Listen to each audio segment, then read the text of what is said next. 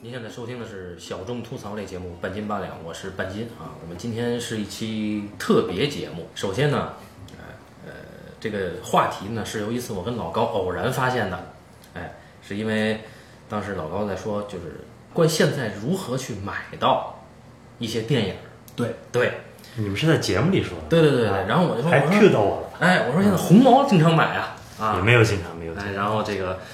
老高说：“哎，那我想找他聊聊啊。”嗯我说：“我那咱就干脆，对不对？做一期节目。对，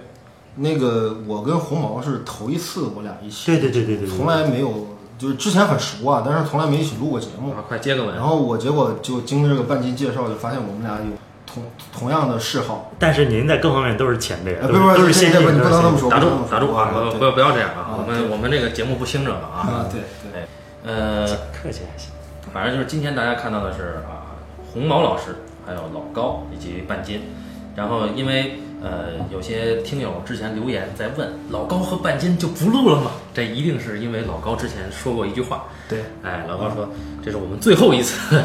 那那指的是二战专题啊。听这么细啊？嗯，嗯对有人有人不止一位听友在问啊。嗯，对，那么我们反正辟一次谣啊，不管以后是老高的通讯录还是半斤八两，我们都会彼此作为嘉宾出现在对方的节目里。没错没错，嗯，当然也是跟大家开了一个小玩笑吧。啊就是欺骗了大家的很多眼泪，这个这个向大家说声抱歉啊。今天我们其实等于是节目啊分开了之后头一次聚会，对啊对非常开心啊。好，那么言归正 传吧，破冰之旅，咱们聊一聊这个我的 DVD 时代。嗯，对吧？就是我们每一个人的 DVD 时代啊。那么关于 DVD 时代呢，大家一听就想到光盘，这个这是 DVD 的介质，对吧？对哎，当然今天呢，大家最常见的是蓝光了，但是在呃就以我们的年纪而言啊，我们一开始可没有这么好的介质，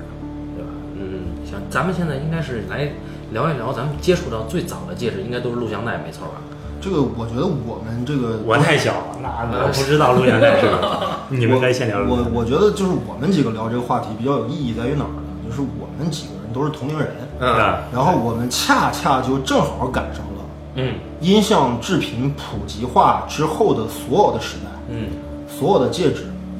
所有的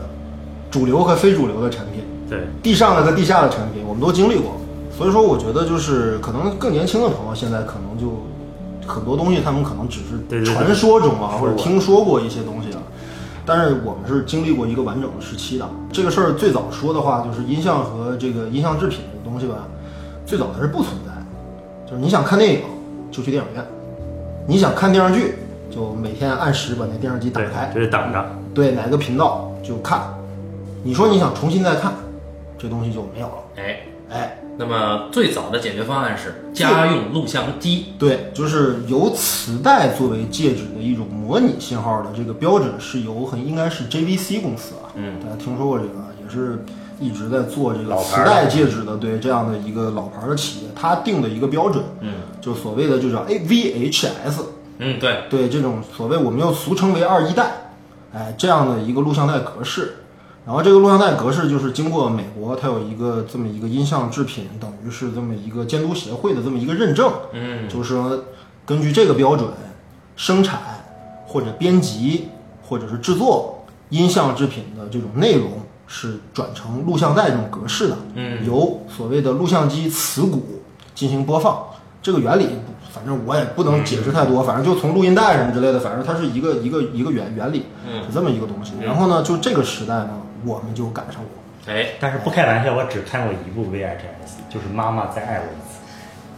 为什么是不是不是新妈》，妈，就是初中一老师就拿一录像机，拿一电视机就，哦就不是还是不不知道为什么。对，因为我们知道，就我们这个所谓的这个开放之后啊，嗯，就是由这个由南向北，哎经历过一次整个的这个所谓的就是外部产品啊流入国内的这么一个渠道。嗯，所以说当年啊，其实内地有条件的年轻人，就是我爸当年是年轻人啊，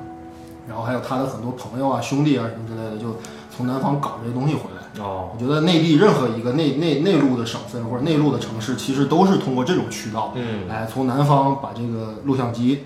引引进过来的。因为当时我们还没有自产自制的这个录像机设备。嗯对对对哎，所有的东西都来自于美国，嗯，甚至是日本，日本是最多的。对，哎，美国的可能太远了啊，这个这个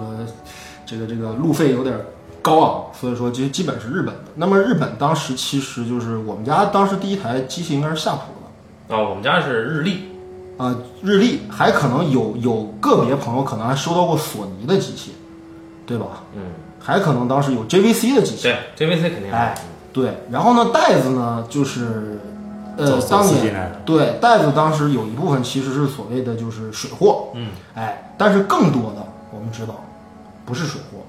是我们自己转制出来的。哎，哎，当时录像机的这个转制设备其实跟录音磁带的那个原理是一样的，我们要准备两台录像机。然后其中一台播放对那个有片子有内容的那本那本袋子，然后我们要找一本空白袋，然后把这里面的东西翻制过来。哎，当年的最早一批东西是这样做出来的，而且就是内地的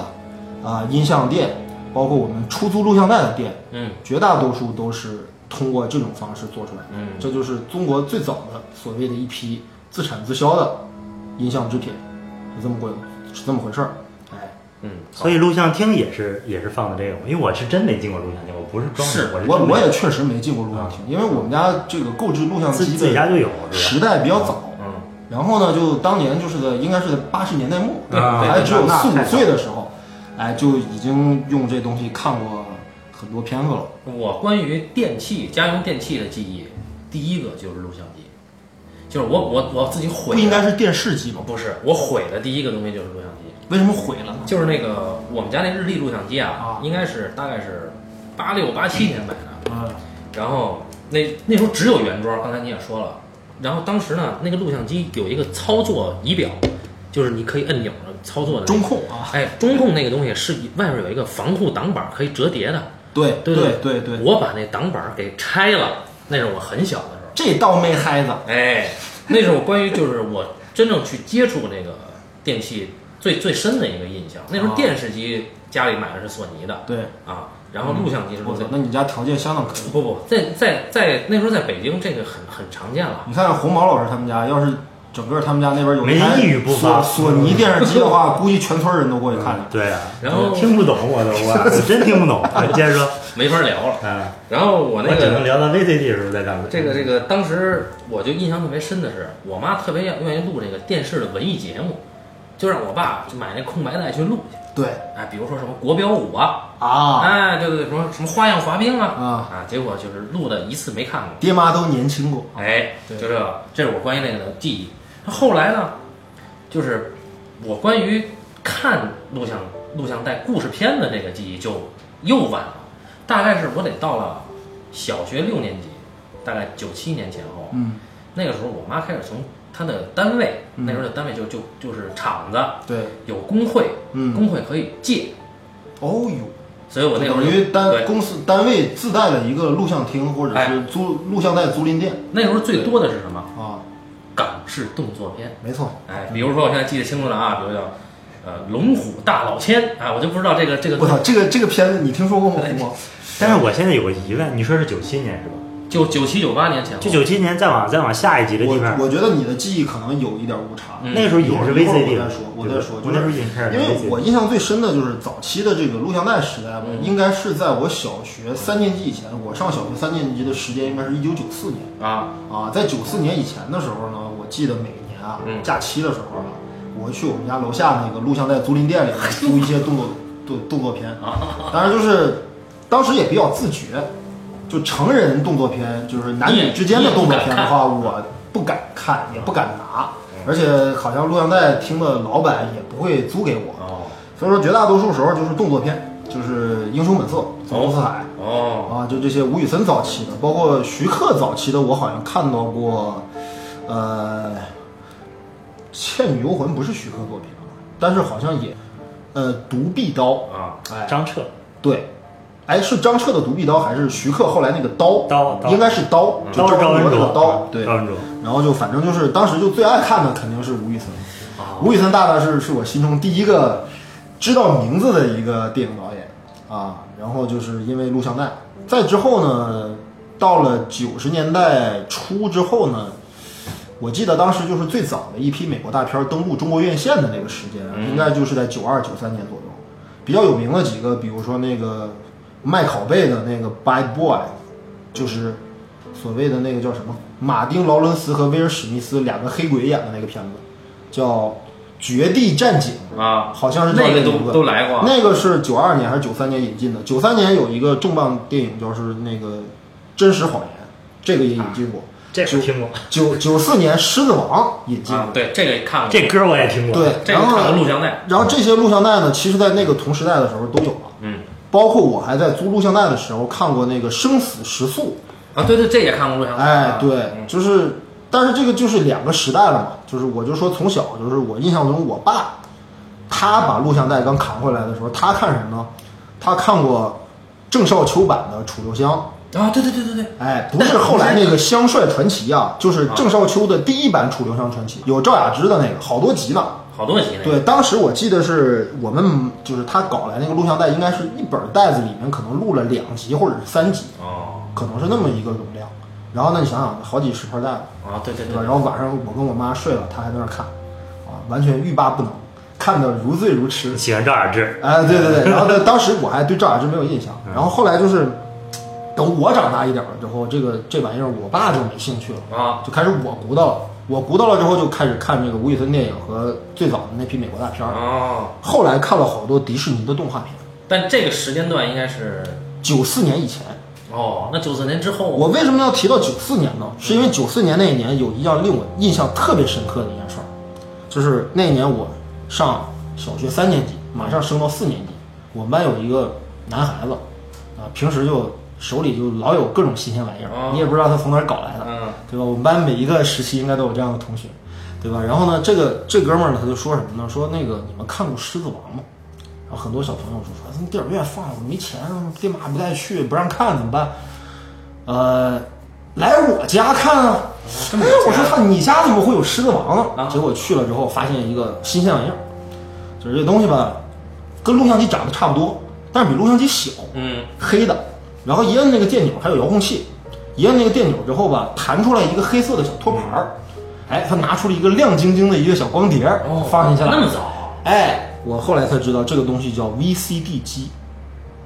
在九四年的时候，我就第一次在同学家看到过。它最早是不是也挺大的？你说比录像机小，但是它应该也挺大的。对，反正就是也不小，嗯跟录像机差不多。因为哦录像机这个东西，大家知道，其实呃弱点很明显嘛，对吧？笨重，对对吧？占而地且儿，嗯，呃，而且就是不好翻翻制或者不好复制。然后呢，再加上就是你看的时候，你暂停啊或者倒带啊，你要是出现这种问题的时候，很容易搅带。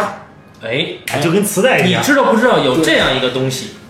手动导带机，你知 道吗？知道，知道，知道，哎，就是就是有带了自带一个摇杆儿，把那个录像带套 进去，噔噔噔噔，有点像个转笔刀一样的东西啊。对，没错对，然后呢，就是所以说，就当时后来我们家那个录像机，就那个录夏普的录像机啊，就到最后已经严重到了就是每放带必必缴的程度，哦，就它里面的肯定是磁骨或者是它的机械系统出了故障。它搅的话，它在画面上是什么样的？呃，画面上就是那种录像带搅了之后，不是那种滋儿滋儿的那种跑调的声音吗？啊哎，那个录像带搅了之后也是那个，它画面好像画面就是是波形了，它在模模拟信号，就没就没没它图那个像信了号不连贯了啊，对，它是一个波形的一个，啊就跟电视没信号的那个状态不一样啊。对，然后就是后来就这个录像机就不能用了，哦，那真早啊，对啊， 94然后年九四年就开始有了哦， VCD 机，那后来你什么时候有的 VCD 机？但是就是当时我头一次在同学家看到这玩意儿的时候，回来我就怂恿我爸买，啊然后我爸当时就以耽误我学习为由就拒绝了这个要求。后来到很多年以后，应该是在九六、九七或者九七、九八年，啊才真正买了第一台 VCD。哦就远远落后于同时代的家庭。哦，就是录录像带这个时候我们赶的比较早，但 VCD 时代赶的非常的晚。我跟你就是有有点区别。为什么你刚才觉得我记忆滞后？其实没有，我是因为我们家它，呃，录像机出来的早嘛，就是买的也早，但是跟你一样，VCD 也比较晚。但是我第一次对 VCD 有印象是什么呢？是我们家九七年啊，有人给买了一台电脑，电脑更牛逼了，电电脑光驱。啊，那个时候我爸拿回来几张亮晶晶的、很薄片儿的，外边套着塑料袋儿的啊方块儿的东西，啊，光光盘盘是塑料透盒明子，塑料盒有上面就是印的丹泽尔华盛顿的头像，叫做《生死豪情》，我操，牛逼！还有这个上德云顿的应叫该做是他跟梅格瑞恩演的对军事题材的电对影，叫做《潜龙轰天》啊，对，啊，家里有这么两张。上格云顿，对对对对是录像带时代我就听说过的人。那个对时候我应该是六年级，嗯，然后那个时候就是就看他们用 VCD 在用电脑光驱法，对但那个时候我对这玩意儿我不是很感兴趣，你知道吧？我这孩子说我妈你就给我借录像带去，你知道吗？我是这么一个 low 逼的人。于是呢，就是我印象很清楚，就是大概九六九七年的时候，有一个叫做《鹰爪拳》的香港电影，我不知道你们有没有印象我？操，真不知道。就是那个片子里边有鹰爪门和螳螂门，然后两个鹰爪拳和螳螂拳对决，这才是一个香港三级片这是吧不像香港电影，就是像大陆电影。那个时候就是不知道是到底是香港的还是大陆的嗯，但你感觉那些人长得不像大陆人啊啊，就是有点那种广东人的样儿对啊。但是呢，你就又而且他那个谈言谈举止又特别像香港武打片的做派，但是又不是像你说的那么牛逼的香港导演的作品。对，就是啊当时就是什么吴宇森的这种电影啊，包括徐克的这种电影啊，甚至是什么李岭东什么他嗯们这些电影，在香港电影当中都是属于一流的一线之作。对，但大多当数大量的二三线甚至更 low 的那种香港电影，我们其实都是通过录像带看到的。你现在想去查，豆瓣上都未必有词条哎，所以我就要说到我印象最深，小时候看的最多的一个录像带的电影。啊这个导演说出来你们肯定知道，啊！但这人没有什么作品几乎，叫陈勋奇。前前几天硬盘丢了那大哥是不是？ 是吗？是是，他就是他在无锡工作室的那个他呃修复了一些音乐素材吧，丢了被小偷丢了。哦，被小偷偷了，他就说能不能还给我？这里边有很多这个已故歌手的那个声音啊，这个片子你拿出去了之后也卖不了几个钱。对对对对对，陈俊奇很有名啊，陈俊奇是香港电影圈儿里面，呃，作曲界里面最会写剧东本，邪西毒嘛是吧？编剧界里边儿最会演戏的，哎，然后演员里边儿最能拍戏的。嗯对，对，陈俊奇所以这部片子是陈勋奇自编自导自演的一部类型片，鹰爪拳不叫《灵媒追凶》。哦，好像有朋友看过，哎，肯定有朋友看过。这这个故事啊特别 low，就是陈勋奇呢叫 Power Chen，他是一个 Power Chen 香港皇家刑警，那时候叫皇家刑警哦。陈大力， 然后他呢有一个死搭档叫小鬼啊，是一长得挺帅的一小小哥啊，俩人是一对基友。然后呢，Power Chen 呢有一个女朋友是演三级片的，哎，然后那哎个呀是谁呢？不不知道啊，那时候不知道，就觉得特别逗。然后呢，Power Chen 呢，开场他这个女朋友被导演给拐了，就是嗯又演三级片儿又陪睡啊，Power Chen 就特别受打击。然后这两个人呢，就接了一个案子，这个案子呢是受害者已经死了，他们要查查这个真凶，必须得经过一个巫婆，巫婆哦，会上身，然后这他他俩叫灵媒追凶，就这么一个故事，但是巨他妈逗。这个片子深受黑泽明作品《罗生门》的影响。 然后当时就，我记得我小时候光就我跟我表妹看这片子啊，就大概就假期看这表个，妹，对对对，就看了大概不下得有七八遍，哎呀，就反复那个段落就老在那儿看，特别逗。就陈不是勋你奇跟确你实表会，妹在一起看哪个段落？呃，就是陈勋奇探案的段落啊，哦，好吧，然后这个这个这是我印象最深的一个。然后那那个录像带的盒子，嗯，还是颇为讲究，因为咱们一般录像带不就一纸壳儿吗？对吧？对，它那是什么呀？一个纯白色不透明的塑料盒子，嗯，然后上面确确实实印刷的有封面、有有封面剧照的那种，对，我那知是道。不是正版？那肯定不是正版。不是一般呢、当时是这样的，就是一个录像带厅啊，就是出出租录像带厅的这个店，嗯，它一般会有一本儿所谓的叫正版带，或哦者叫做官方带，或者叫水货带。啊，然后呢，之后呢，如果他还想租这个东西，因为火呀，嗯，对吧？比如《英雄本色》，操，十个人都要看，怎么办呢？录十盘儿，嗯，拷贝，对吧？哎没对，然后就对对，哎，怎么又说回到录像带了？都已经进入这个 VCD 这时代个了就就想就切到你那儿嘛，啊，就你你就说当时九四年你见到了 VCD 机嘛，我对 VCD 机的第一印象是什么呀啊？有一个叫做爱多 VCD，你有印象吗？呃，你有印象吗？是成龙吗？对，就成龙。对啊，那个时候讲什么 VCD 啊，要跟卡拉 OK 联系在一起。啊 对对对对，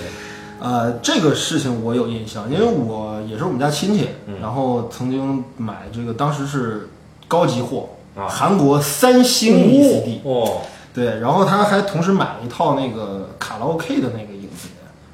然后里边就是那那个时代的一些老歌什么之类的，然后可以接上一个所谓的就是其实就是个简单的一个功放机，嗯，那功放机，然后连的输出设备是他妈电视机的对那对个对喇叭对，对，然后就那么样嗯去唱歌，嗯就是当时的老百姓是如此容易满足啊！哎对对对对，对，哎，有一个问题，刚才不是说那个 VCD 是咱们国家的标准吗？怎么会有三星这种外资企业也在做吗？是这样的，就是说 VCD 这个东西并不是真正意义上是完全产自于中国的，嗯，但是它的这个标准和这个制式，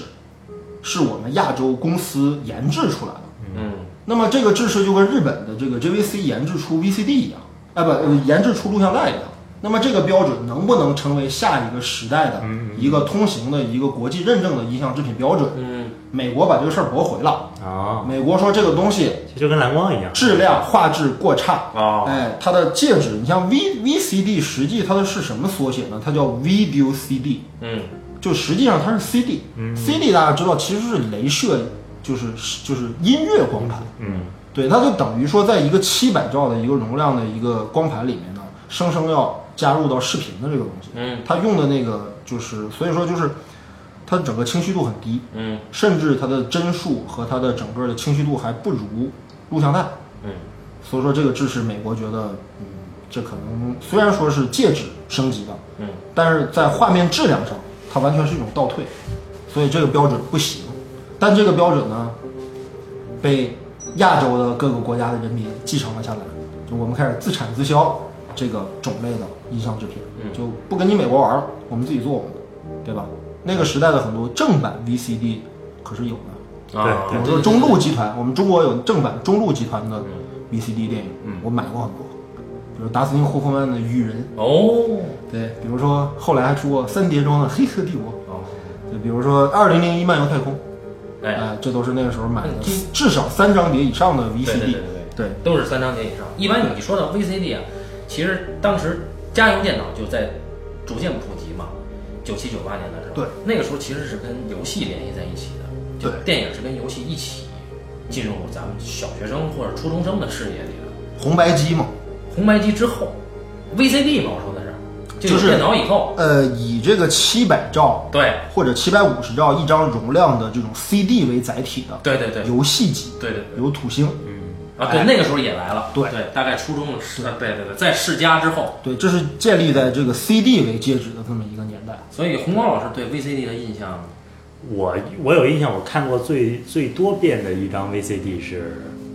叫什么？给爸爸的信，哎，牛逼！我也看过那个，又叫就叫《赤子威龙咱》。叫赤子威龙，对，对，就是有梅艳芳和李李连杰，连杰，那小孩儿是谁？小孩好像叫谢苗，嗯啊，对对对对对，对，他跟李连杰好像后来还参演过合他演，现在还在演戏啊。新少林五祖也是他们啊家，，对对对，这这两个。然后谢苗现在长大了啊对，长大了，那个时候就在家里看，或者去同学家看，包括你说那个爱情动画片，最早我接着看的也是 VCD，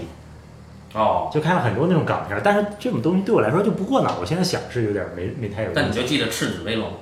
对，因为那个看的次数太多了。就过瘾是吧？不知道，就是因为那个，就是好像我们上学就是那个逃课去一家小卖部看 VCD，啊，那个小卖部就一直在放这个电影，啊，就也不收钱钱，呃，也不收钱对，也不收钱，对对对，挺好。还有什么那叫僵《龙光》是吧？僵僵尸片儿什么的。对哦，对，这就是你对 VCD 的印象。我对后来后来家里自己有了 VCD，然后我有有印象特别深，我忘了是两千年还是什么时候，然后就自己去租盘嘛，我我印象特别深，我租了三张盘，一张是《东邪西毒我操，》，一张是《无间道我操，》，一张是《心动》。这得是零二零三年了，啊，那可能是吧。你想我，我当时是不是挑的？我就是瞎挑的，我就挑了那三张，哦还挺有文艺气质，是吧？啊就对对是对就决定了以后的那个对，那个时候啊，VCD 感觉已经那时候 DVD 就出了，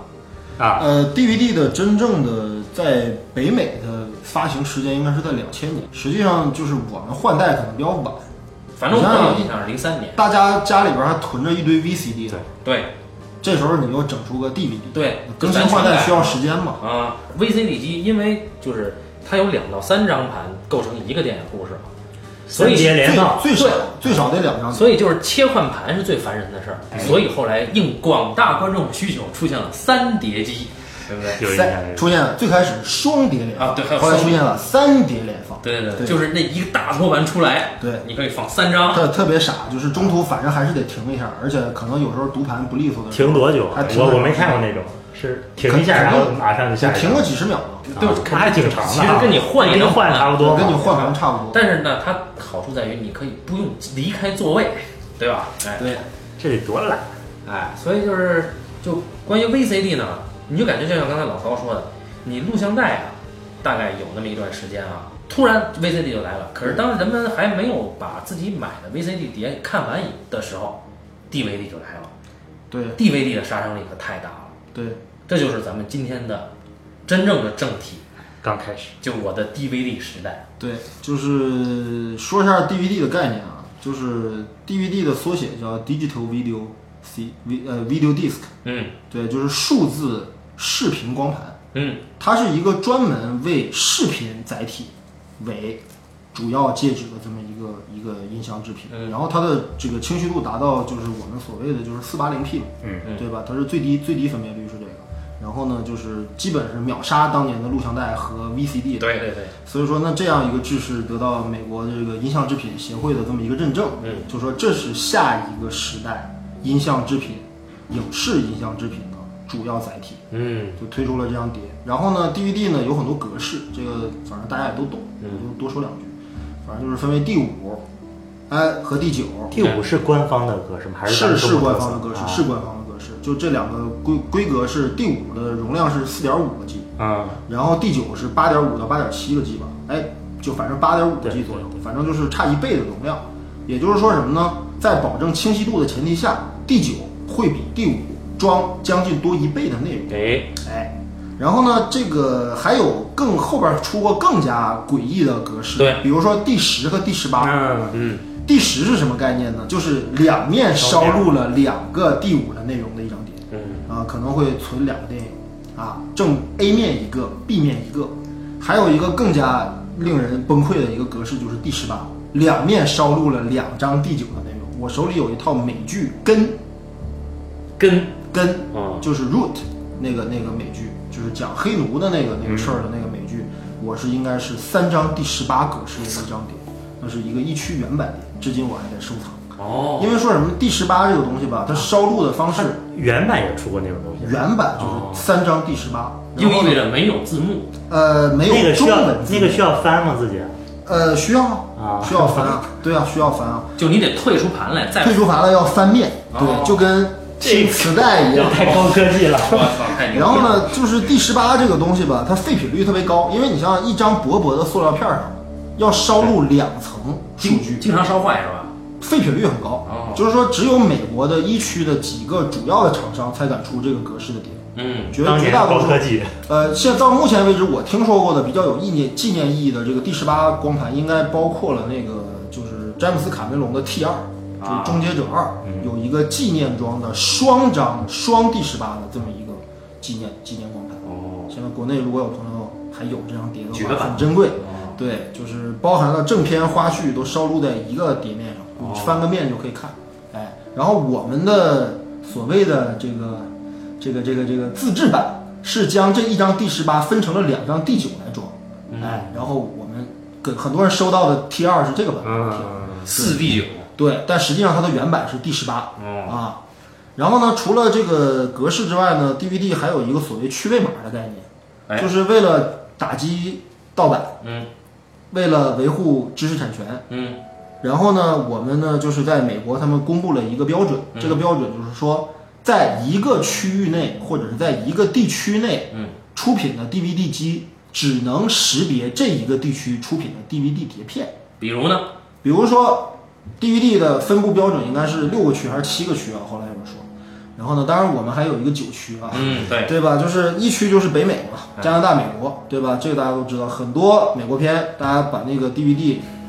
封面扭过来之后，看到后面有一个地球形状的一个标志，上面有一个数字一，嗯，那就意味着这是一区碟。哎，哎，美国电影基本都是一区碟，嗯对，在北美上映过的美国电影，由美国公司发行的、嗯美国公司制作的这样的电影，基本都是一区的。然后二区是什么呢？欧洲和日本。哦，哎，就是以出大量的文艺片对和日本电影为主的这么一个区位码，就是二。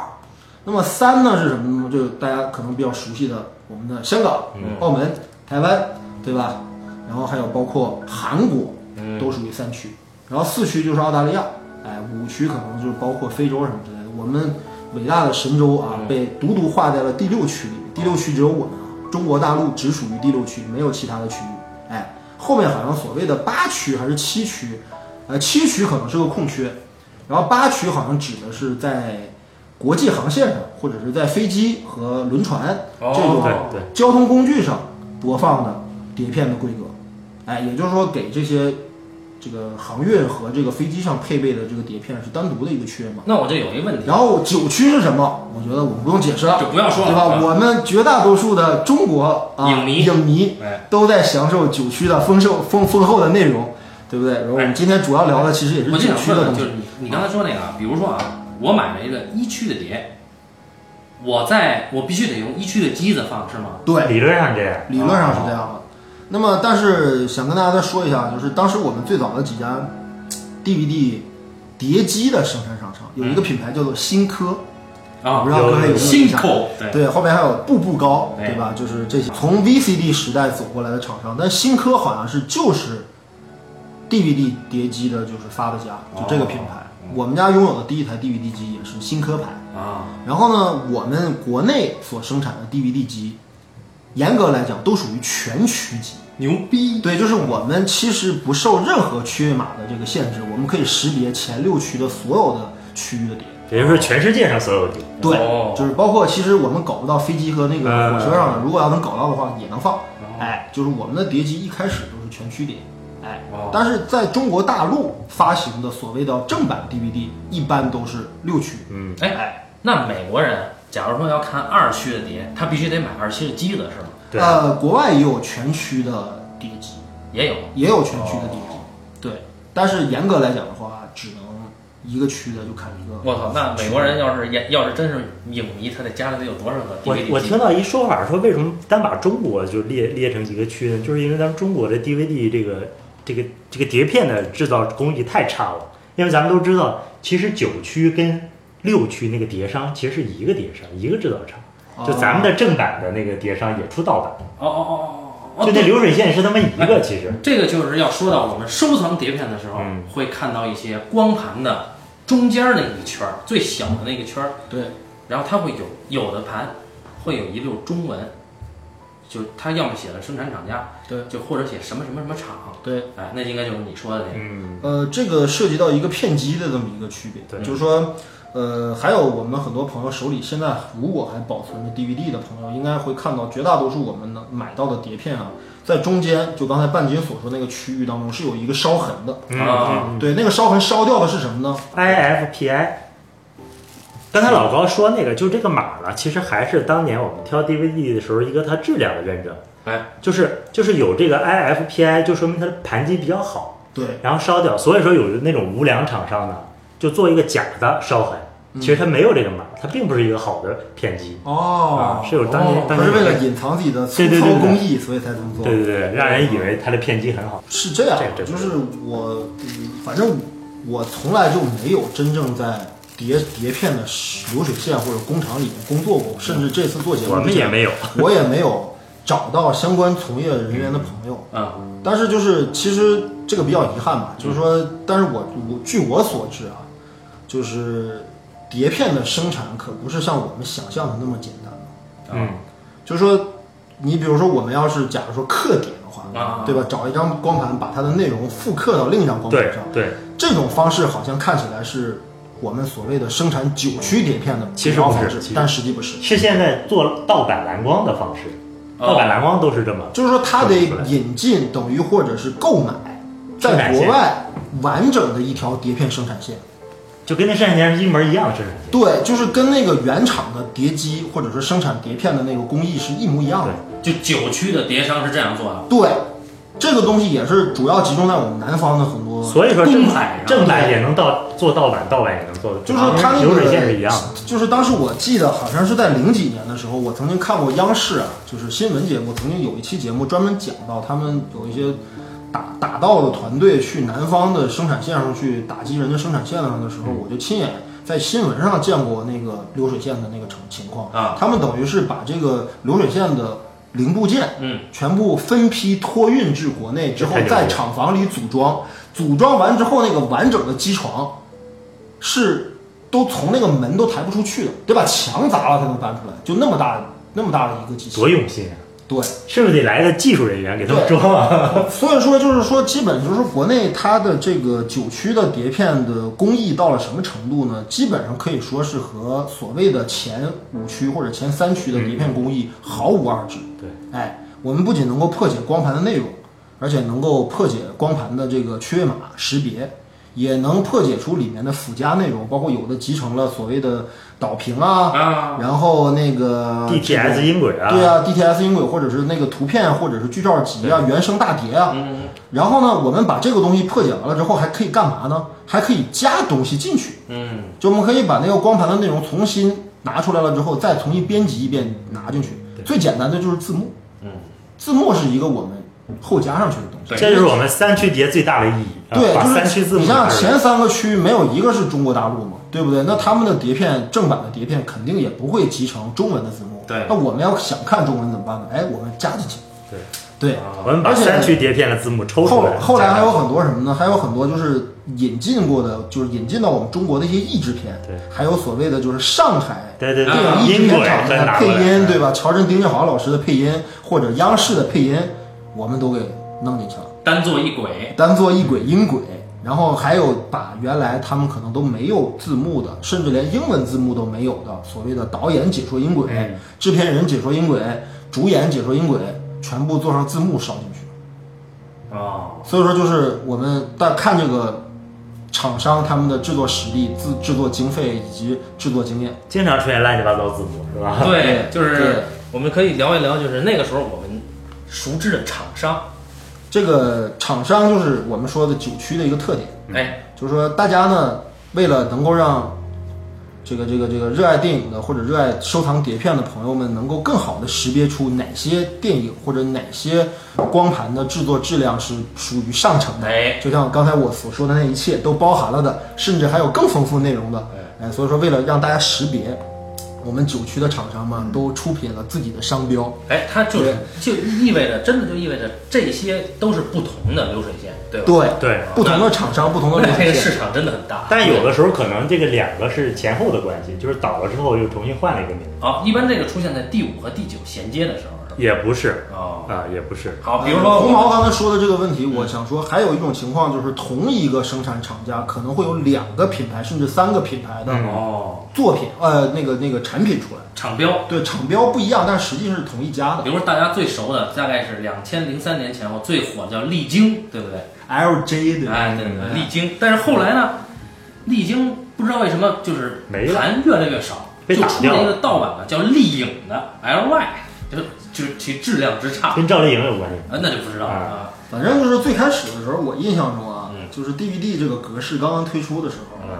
国内可能最早的有一批厂商是从 VCD 时代转制过来的，哦，就是说它呢是把这个 DVD 的光盘这个格式给，就是这个光盘的格式和数据烧录方式是一样的，嗯但是片源却不是正规的，我刚才所说的那个所谓六个区的正版片嗯源，哦，是他把当年的 VCD，甚至是 LD，甚至是录像带的片源烧录到了 DVD 光盘里，所以其清晰度啊，清晰度就。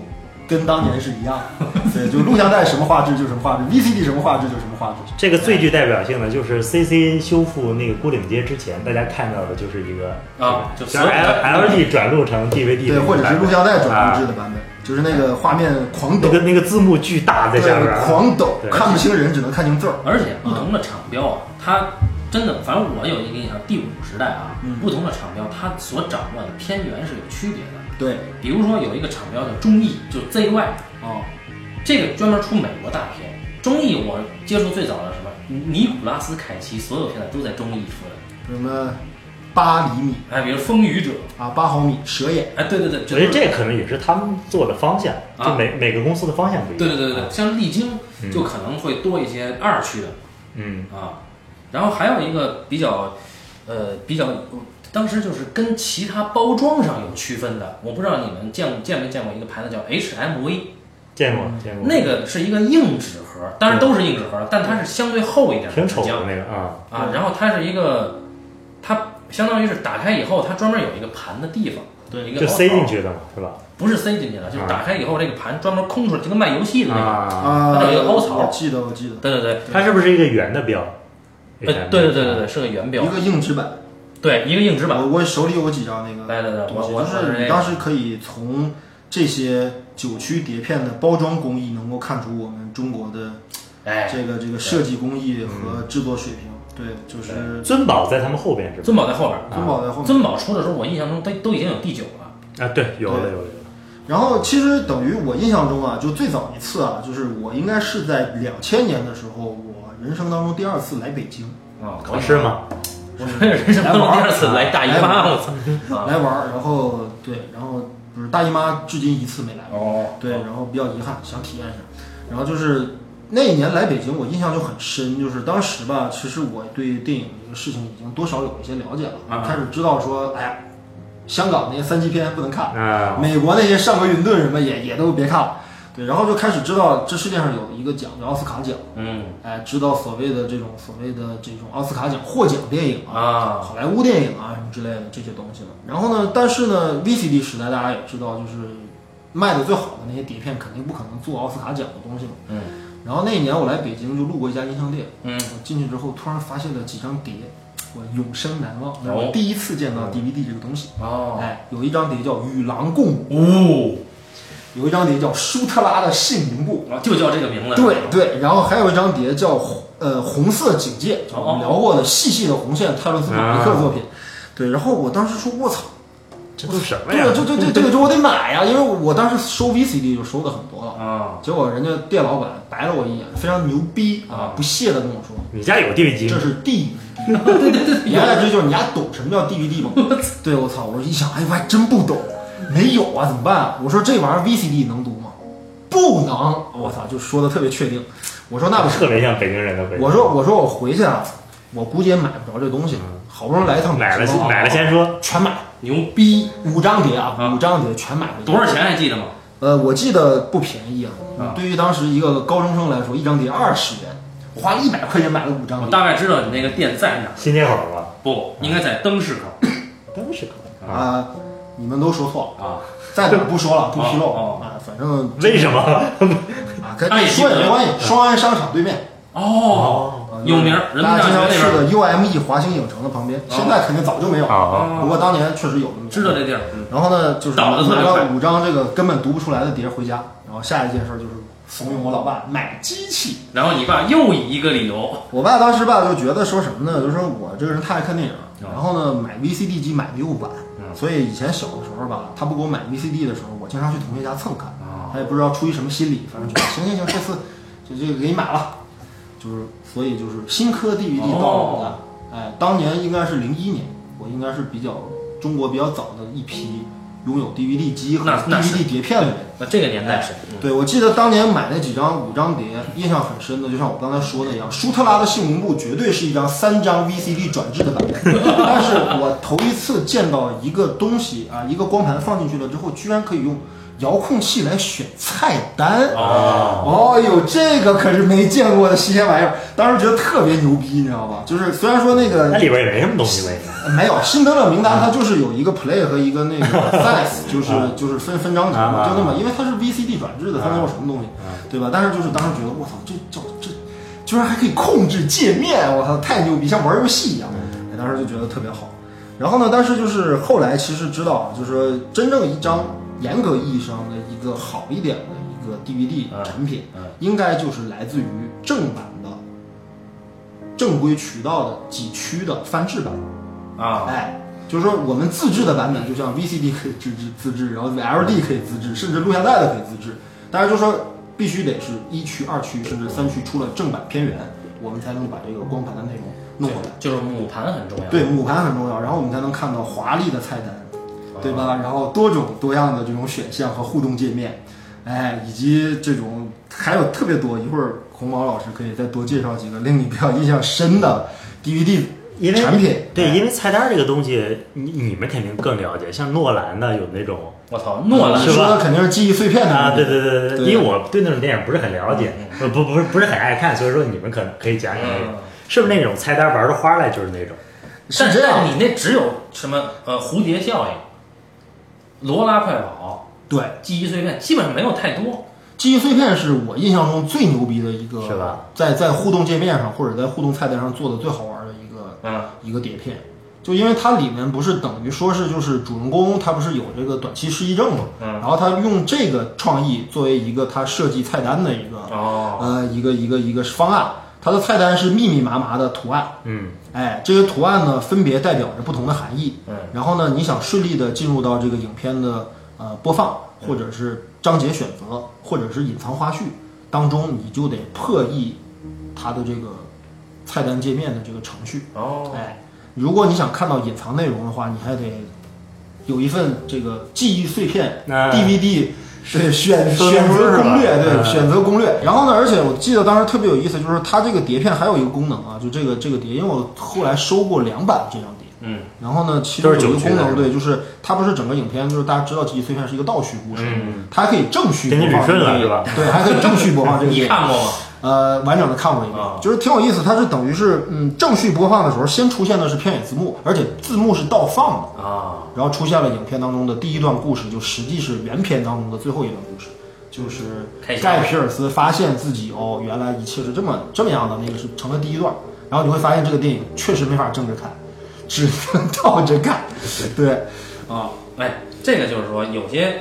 像红毛刚才提的这个点啊，就是我觉得有些真的是只有 DVD 收藏家或者 DVD 迷才能看到的跟院线不一样的体验。对比如说《蝴蝶效应》，它出过可以选结局的版本。哦，哎，这《蝴蝶效应》剧情大家应该大概都知道，对吧？对就有一男孩小的时候因为一些特别悲惨的际遇，导致他长大以后性格什么怎么样，然后他遭遇特别不好。如果人生能重来一遍呢？哎，那么其中大家都知道的有两个结局，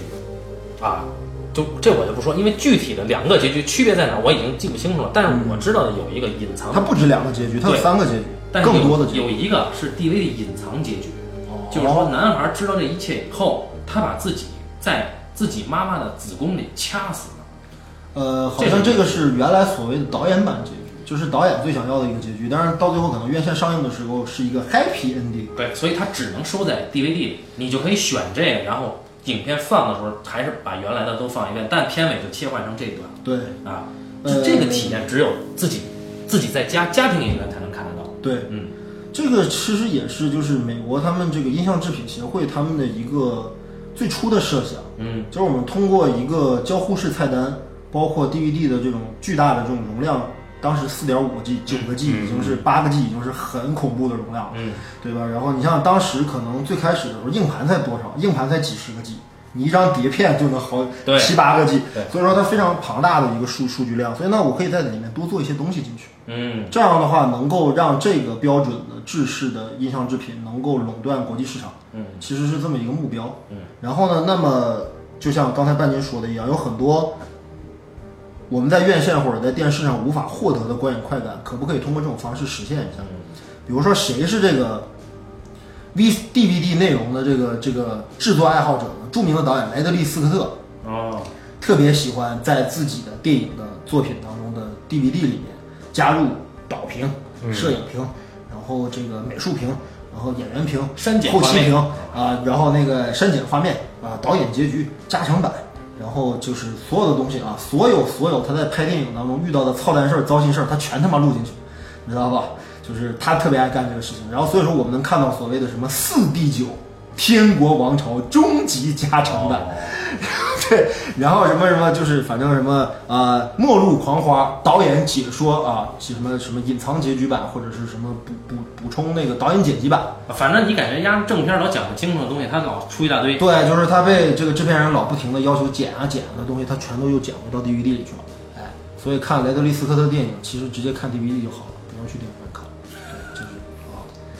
所以红高老师，因为因为跟我们的喜好不一样，嗯，我们当时其实我跟老高都相对喜欢这个美国片一点，就是打架杀人的，说这个就特别扯淡，我可以暴力低俗的这种，我是零五年上大学，然后在石家庄一个就所谓的影视学校读书嘛，当时就发了一本书，叫什么尹红老师主编的《影视艺术鉴赏》，这上面就告诉你这个世界上最牛逼的导演都有谁，啊，就是什么德国四杰呀、戈达尔啊什么太牛的。逼然后我就报了那书，因为当时那个情况，零五年那个情况，石家庄是华北地区盗版集散地，我操，所以说我们那时候就看那个那个那叫那有几个网站叫什么 DVD 什么，就各种评测，好多好多杂志也做，是吧对，我们先看到那个评测，就马上我到石家庄市里就能看到那里。我相信比北京可能要快个一两天。哦，所以北京碟商都是上那儿进货去是吗？就它应该是南方发到石家庄，然后石家庄再以中心为呃往，这外个发事情放我可以作证，周边服饰。哦啊红毛说的是对的，因为当年在最后 DVD 时代的末期，北京我已经买不到碟片的时候，我有一个保定的同学，啊、我曾经买火车票去啊保定购买，对，体验很爽是吧？呃，一会儿再说吧，啊，你继续。就那时候就就就抱着那个书买了好多。我印象中特别深的是到零七年我走的时候，然后我就一直买一张那个碟叫《精疲力尽》，一直没买到。我每次去那个碟店，法而且那国个碟大师高达做的对，，那个那个碟店真的，我来北京之后我都没有发现那么全的，它既有打口，又有各种品牌的盗版 DVD，嗯，就什么都有，就是巨大。在石家庄市石家庄市里，里哦啊，然后我我都毕业了要快走，然后我就问那个，我又可能有四五次吧，第四五次问那个老板，我说到底有没有精疲力尽？嗯后来老板摇了摇头说有人订了一张，一直没来拿，给你吧。啊，就是一个尊宝大师日二啊的精疲力尽，就那时候 CC 还没没出之前，我记得尊宝这个品牌只出五，啊它对不出九对对对呃只是对第五没有第九，我看了好多那种尊宝大师系列，嗯就是什么布列松啊，什么什么什么之类的巴拉巴拉。我当时买的都是这种碟，就是什么小金二郎、嗯侯孝贤、贾樟柯、嗯伯格曼、什么法斯宾德、费里尼，反正都是这种。都是尊宝啊，而且，呃，不是不是，有第九。你看我现在手里这张，还有一张猴王，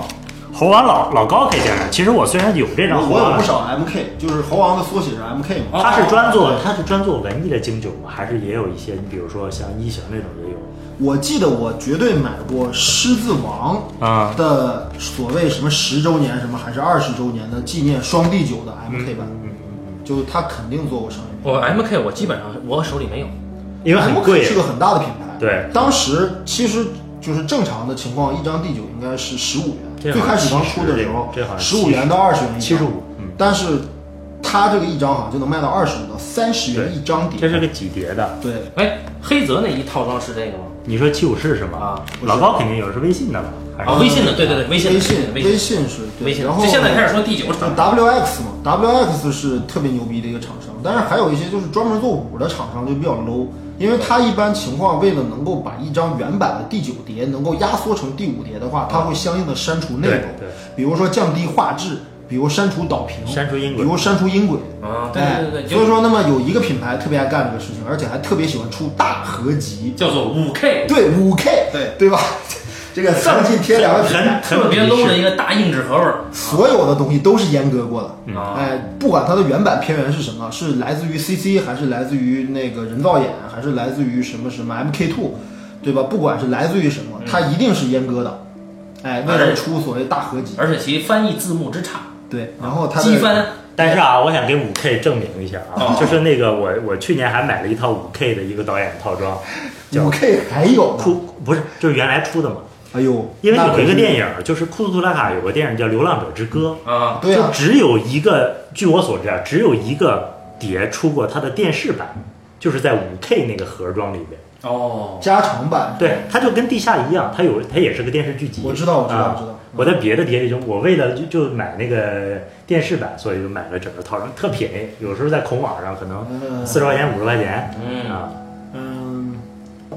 这个事情我回去我得查一查。就啊因为我手里面收过《流浪者之歌》，但我不确定是不是红毛所说的这个版本。如果说是这个版本的话，那就可能是因为五 K 操蛋在哪儿了？五 K 他经常拿别的厂家的对对对片对源做自己的套装，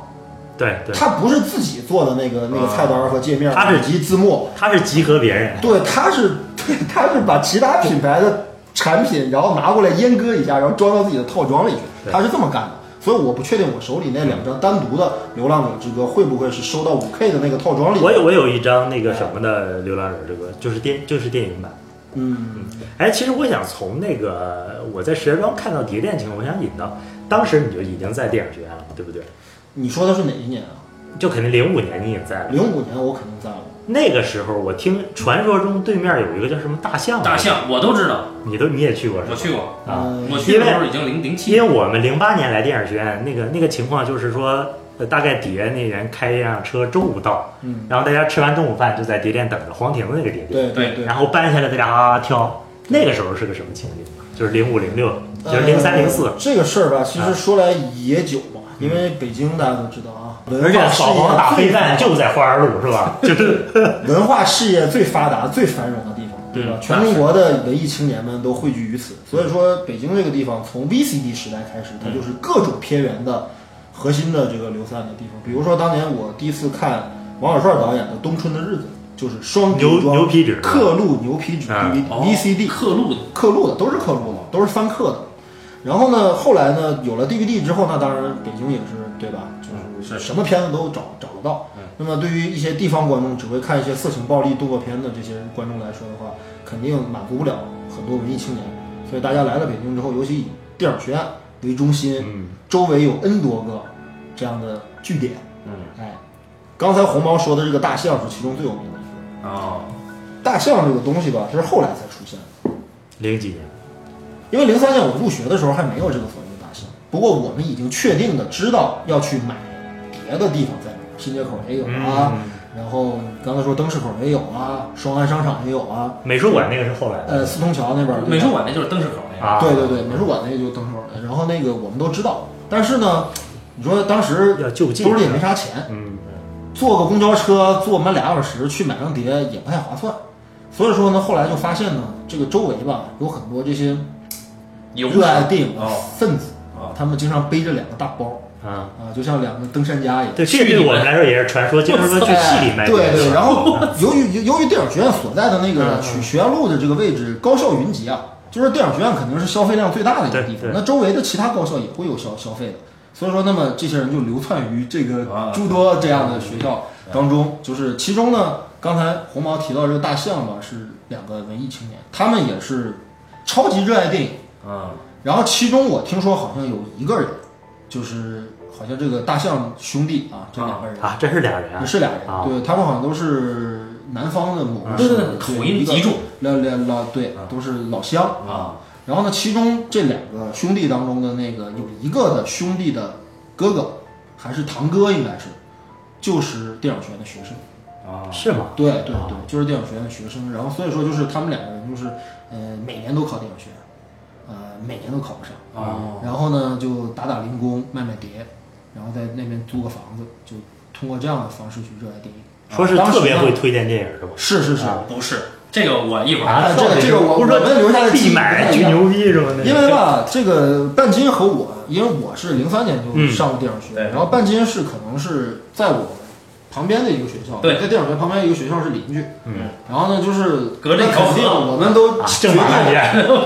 对 对， 就是啊，君住长江头，我住长江头，对对对对对就是就是我们肯定目击或者共同经经历过同一波流窜分子，不止同一波了，对，那么这这一波流窜分子的话，就若干个人。当然，我觉得大象兄弟是其中是真心热爱电影，不完全是为了挣钱的两个人。哎，还有一些，比如说来到学生寝室一看屋里没人，就顺走台笔记本电脑这样的，也有这样的人，对吧？也卖碟的，背一大包，对吧？那包里装了碟，还能装装赃物。就是卖出去一些东西，收走对这些对东西对，这这样的人也有。然后，但是就大象兄弟肯定不是这样的违法乱纪分子对，但是就他们呢，就是也是那种非常狂热的文艺青年，啊嗯反正就以电影学院为家，就每年我都来考，考不上我就卖碟，嗯哎，我就热爱电影。然后他们呢，就是特别有意思，就是因为我有一个朋友，有一个同学是他们的忠实簇啊拥，因为当时我上电影学院之前，我也是看美国好莱坞电影，啊，我对于就是红毛老师喜欢的那个各位大师也是完全。完全完全没有我是接触偏了，我是偏了，啊我是完全没有接触的，嗯所以说呢，就他们来推荐的绝大多数都是啊，这这个类型的电影，嗯比如说什么欧洲四什么德国新四杰啊，什么新现实啊、十一现实啊，对吧嗯什么？欧洲新三位浪潮一体啊对新浪潮啊这些人啊，这些东西我都不嗨的。但是问题是有我有一个朋友同学，他特别嗨，啊，所以说他就是大象兄弟的这个第一。啊、第一大户对吧？就是就每次来大象兄弟都会跟他说说，哎，我们这儿又新上了什么什么品牌的谁谁谁的片子，然后如果我这个同学没听说过，那么大象兄弟就会说说，我操，这个你都不知道， 这个你都不知道，这是大师啊，这是大师中的大师啊哎，就是这句话，对，然后呢，然后你就就觉是得特别傻逼，对对对对， 对，然后呢，这个这个这个这个你不知道，这个是新大师，新大师都出来了。这个是大大师，然后就是要关键是就这那个人的口音啊，如果他跟一棒老师一起录一期节目的话，老你乡什么人都听不懂。我不知道是不是老乡啊，对，然后后来吧，就是他们最开始是背着包嘛流窜，后来是他们终于租了一间房，金门里然后吧？过对，啊，在一个民居里，在一个小区里，对然后挂牌经营了，哎，我去的是那儿哎，这个时候才正式叫所谓的大象电影，啊，之前没有名字。嗯，嗯，红毛老师说的时期是他们挂牌经营之后，但是再后来呢，他们被逮进去过，被抄过，后来就随着就不知道去哪儿，对，随着可能碟片时代的过去，他们就不知所踪了。那挺唏嘘的这么。这个这挺这唏么嘘这么两个人，那黄婷那个是哪年开始的？呃，那个那个人物我也不太懂的。。等会儿，等会儿，等会儿，等会儿，蓟门里是马路对面那就是个啊，对，现在现在就是对，就是就听我们节目的朋友可能已经懵了啊。就是嗯我跟大家说一下，所谓的蓟门里指的是电影画个城地对图面的一个小区，哎，哎。然后刚才红毛所所说的黄亭子就在电影学院的门口，北边儿啊对，家属对，就是区距离不一样，但是就是他说的，这是若干个碟店分别开设于不同的时期。哎，那个黄庭的那个店，是咱们在上研究生的时候那个店还在，那个店啊，应该是在我们上研的时候之前之前就有，就之有前，对，大四的时候应该对嗯，对，所以说，然后我们上学的时候还赶上过那个店还存在，但是那那个个店店在我们毕业的时候也没有。也没了，对，哎，但是没没有有，他是搬到金门里小区去了，哦就是卖牛 奶的，就是搬到了刚才大象大象兄弟的那个地儿去，就是有这个乱啊有一个卖牛子奶。然后那个女老板经常好像被家暴，经常被那个不知道是她老公，她是有个老公还有个小叔子，大概是那么三个人。啊那个女老板长得还不错，呃，那是你以为啊，就是经常脸上红一块儿青一块儿，有时候戴个墨镜什么的，就是家庭挺不幸，好像也是安徽人。哦就南方的哎，说起这个来，就是咱们现在现在这一趴叫叠商啊，一会儿我会说另外北京另外一个区域的叠商，也是安徽人啊。我操，这个事情被安徽人给垄断了。咱先咱先说这个，先说这个，就是感觉上黄庭的那那一家啊，它的文艺气息远不如大象不不如不如，啊。大象那个我刚才说了，那是真正纯种的文艺青对年，而且甚他至比在电影学院上学的很多学生还对有对对，他到我就去过一次啊，我在那个时候、我就去过一次，因为那时候我没在电影黄学院，黄婷你就去过一次，不是蓟门里我就去过一次大象。那个时候啊，是我要考电影学院，那时候我已经呃我已经毕业了，我毕业的那一年我我就是从辞了工作，但是我那个原来我本科系的系主任经常去买碟，他就带我去那儿。对，去那儿以后呢，我就发现他牛逼在哪儿呢？他那个是书架子嘛，架碟架子上面啊，他每一溜儿每一沓这个碟片有上面介绍是吗？都贴上一个 tip，嗯都贴上那个即时贴。新大就师比如大 师，或者或者是哪儿哪儿哪儿准大大师嗯或者是哪儿哪儿哪儿什么四部曲什么的嗯，我操，哎我我全不知道，因嗯为因为那个时候我看的全是好莱坞，自卑吗？看了。啊，就我也我也没觉得自嗯卑。啊然后关键是那个人说话我听不懂，你知道吗啊？我说这是那大四的，那这个也大四的，啊，反正大全是大四是啊，吧对，反正全是大四的，就是说话比这个八两和一棒老师的口音还要比令人一棒厉害懵逼多是了吧。对，我我操，全是大师嗯，啊！我不买了就，而且还还不便宜哦啊，卖的贵是吗？对，卖的贵，为什么呢？然后我就要引入另一个电商了，就是为什么我觉得它卖的贵？嗯，因为在那时候在北京啊，那个就是非学生收碟的人去哪儿收呢？新街口和灯市口两个地方。那更贵啊！对，那更贵，因为地租贵，最贵的是哪儿？是灯市口。对，灯市口那个地方啊，还是一连锁，对那叫什么音像经典。但特别全，哎呀特别印象经典我去过很多回，哎但真的是确实后来是觉得太贵了。对，它相当于什么？那个时候啊，一张第五，啊呃，最便宜的我买到的第五最便宜的五块五一张，哦，他卖多少钱？他卖九块对啊。然后我最恨的灯市口，为什么恨哪儿呢？嗯有一次我拿着我篮球去的，对因为刚打完球，对我说我他妈的买几张盘吧。嗯结果盘买完了，我一转身回来，篮球没了。对，我那是一耐克的球篮球，也不是很值钱，但它上面那勾比较明显。嗯我就问我说那个，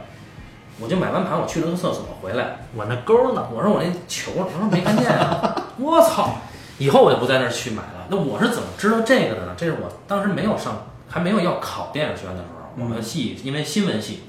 有一个有一位老教工，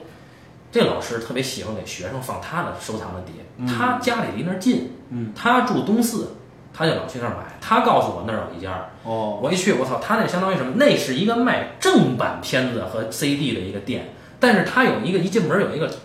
有一个箱子，它会有个小隔间儿，有有些是里边有个小里屋，啊就高一个帘子。他没有，他他他他那个光明正大的，就是好几个那种凹进去的木箱子对，里边分类对啊嗯，一张一张卖，特别贵对。后来我当时我逐渐是，我是从什么时候开始买碟？我应该是从大三的时候买。我那个时候第认识的第一个碟商在哪儿？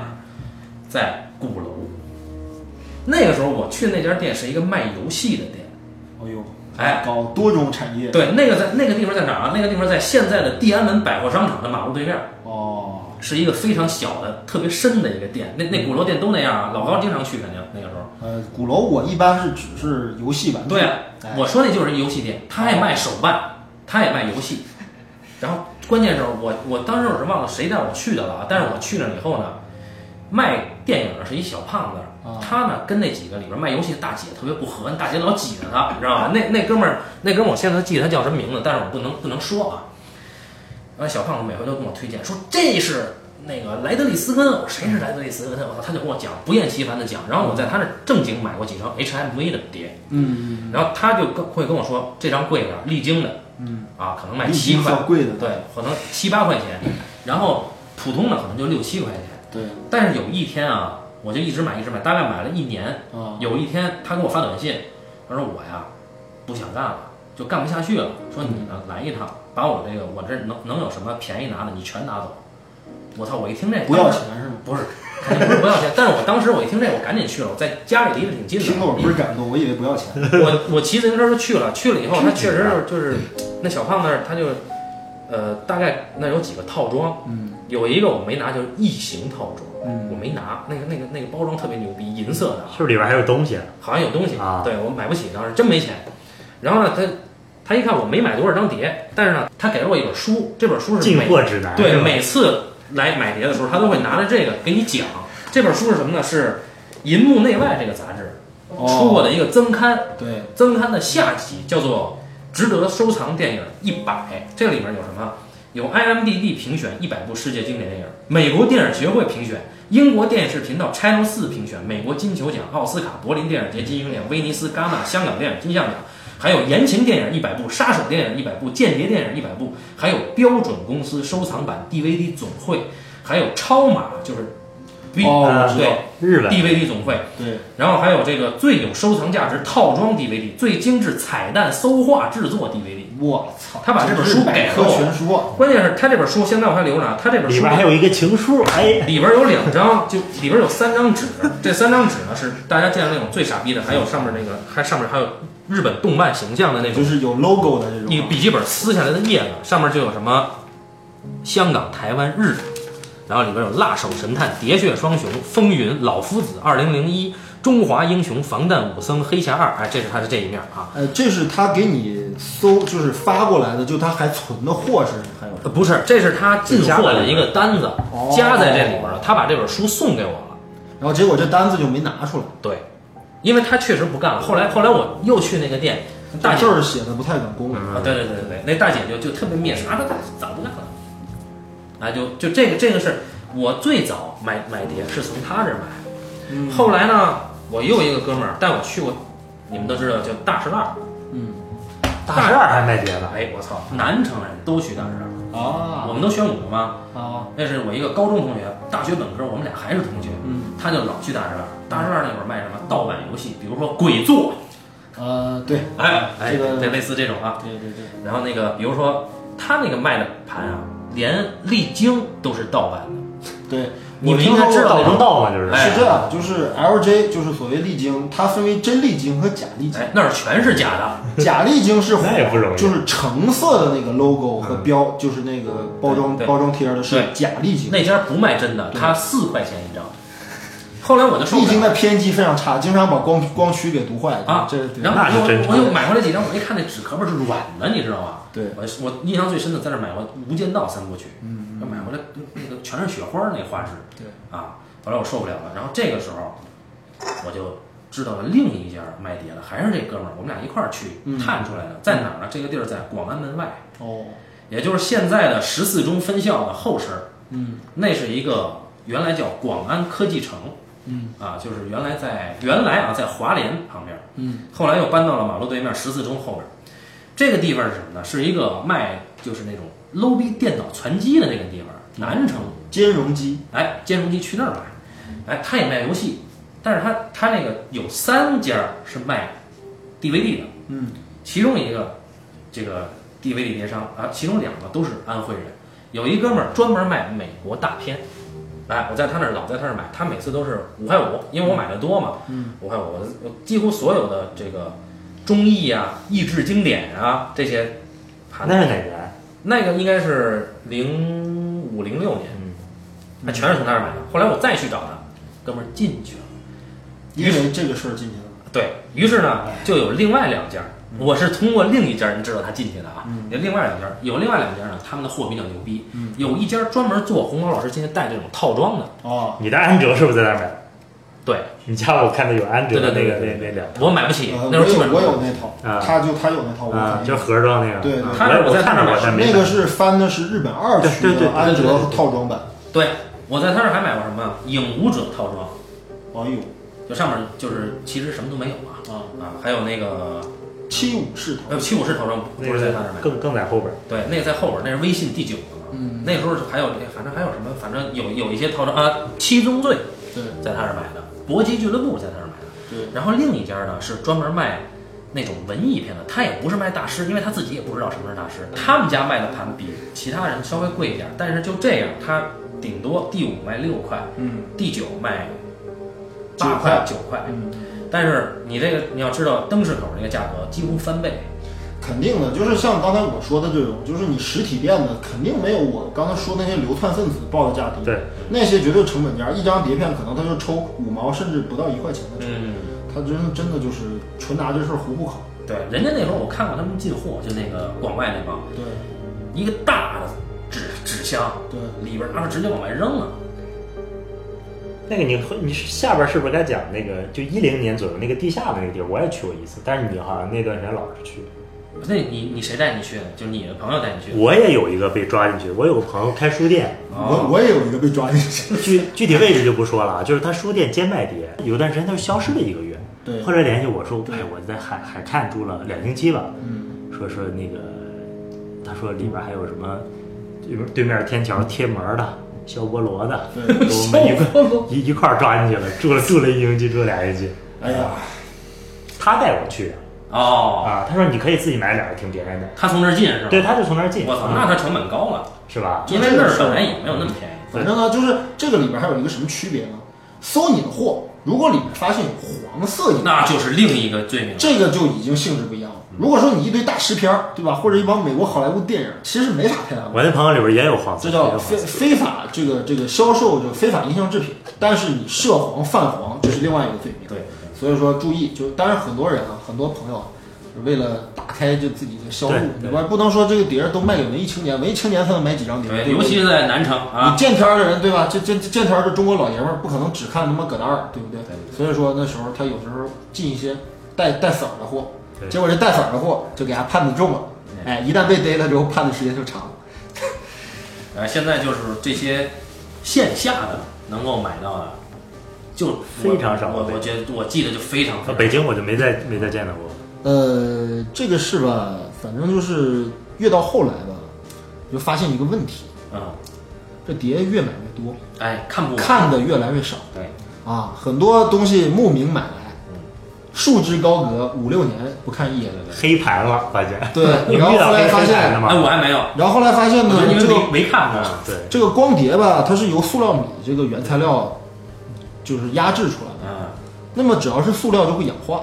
对，你保存的如果再不好一点，就会氧化，氧化的会更快，啊，有划痕或者乱扔那种，那更别提了，过两天就放不出来了。所以说，那时间长了之后，你会发现你攒了一堆，什么都扔不出去，又不可能永远你可以随时拿出来看的哎东西。，对，然后当这个数量已经达到了一个你觉得我操，好像我的所有的家当都是这些玩意儿的时候，你就开始考虑说我到底在干嘛，哎，就有一种很很很很很很很很空虚的感觉。我去年就是因为那个有孩子了嘛，扔了一批是吧？就是要腾地儿，我先把他们几个叫到家里来挑，结果他们几个总共挑，你怎么不叫我呢？你太远了，大哥，成本受不了。不是，其实你的货我也看不上，主要对呀、啊他们几你个有挑的的，我都有他让我们去搬家，主要然后是，然后哦不呢好意思叫你。让他们几个挑了，总共挑出来不到十张，那我这不行啊， 不是一人挑不到不十是张，几个加起来呀、你可见我货不行啊，不不不不是不也是，这个不是说你货不是一个行，现实问是题因为大家都有，对，有可能都买了同样我的可以东西。下一个七二零或者幺零八零的，我为什么要 DVD 呢？是吧？然后我想怎么办呀、哎，有学生啊，我把以前叫叫学生，我叫哎，你看有时候多少全硬拿派任务是拿吧？拿了两大箱子，全散了。嗯现在就这样，现在还有就那种大的塑料整理箱，嗯，家里还有四箱满的。百十来张至少得有。这事儿咱不说了，因为有数量达到一定的量的话，啊你是会有啊，我们也会进去。呃，然后呢，就是说我印象最深的是在零五年之后，嗯，这个我们就有了一种所谓叫 P to P 的东西啊，哎点对点啊，非常精精当 download 啊，对吧？就是然后呢，就那个时候之后呢，你才会发现你少花了很多钱。哎，你可以去 download 的音乐，你可以 download 的 TV 啊，你可以 download 的电影，你都可以 download。嗯，AV，然后呢，就是在那之后呢，我才发现，就是从有 download 开始之后吧，我就不怎么买碟哎了，就尤其是新片。嗯，呃，然后后来又我们知道，就是 DVD 时代过去了之后，然后美国又推出了所谓的高清格式，以一零八零 P 新分辨率为代表的，然后它的压缩格式是七二零 P，对吧？只要七二零 P 以上都可以算作高清格式或对者准高清格式。那么推出了这个制式之后呢，画面就越来越清晰，然后 DVD 很快也就不行了，哎，对吧？然后手里的很多东西吧也成了文物，啊，后来我就有印象，就是还还在上读研的时候啊，大概研二研三的时候，再去广安门那块儿，啊，就发现多了一些蓝色的盒子，对。哎，而这盒子比原来 DVD 盒子丑好多。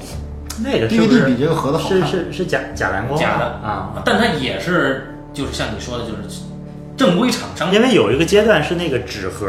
蓝色的那种，它那应该怎么叫？那个就是 DVD，对，它根本不是 DVD 蓝光容量但是它所谓的就是，其实就是最早开始有真真的蓝光的时候吧，很多 DVD 厂商可能有这种害怕被淘汰的这种心理，嗯就把自己的 DVD 的版本的碟片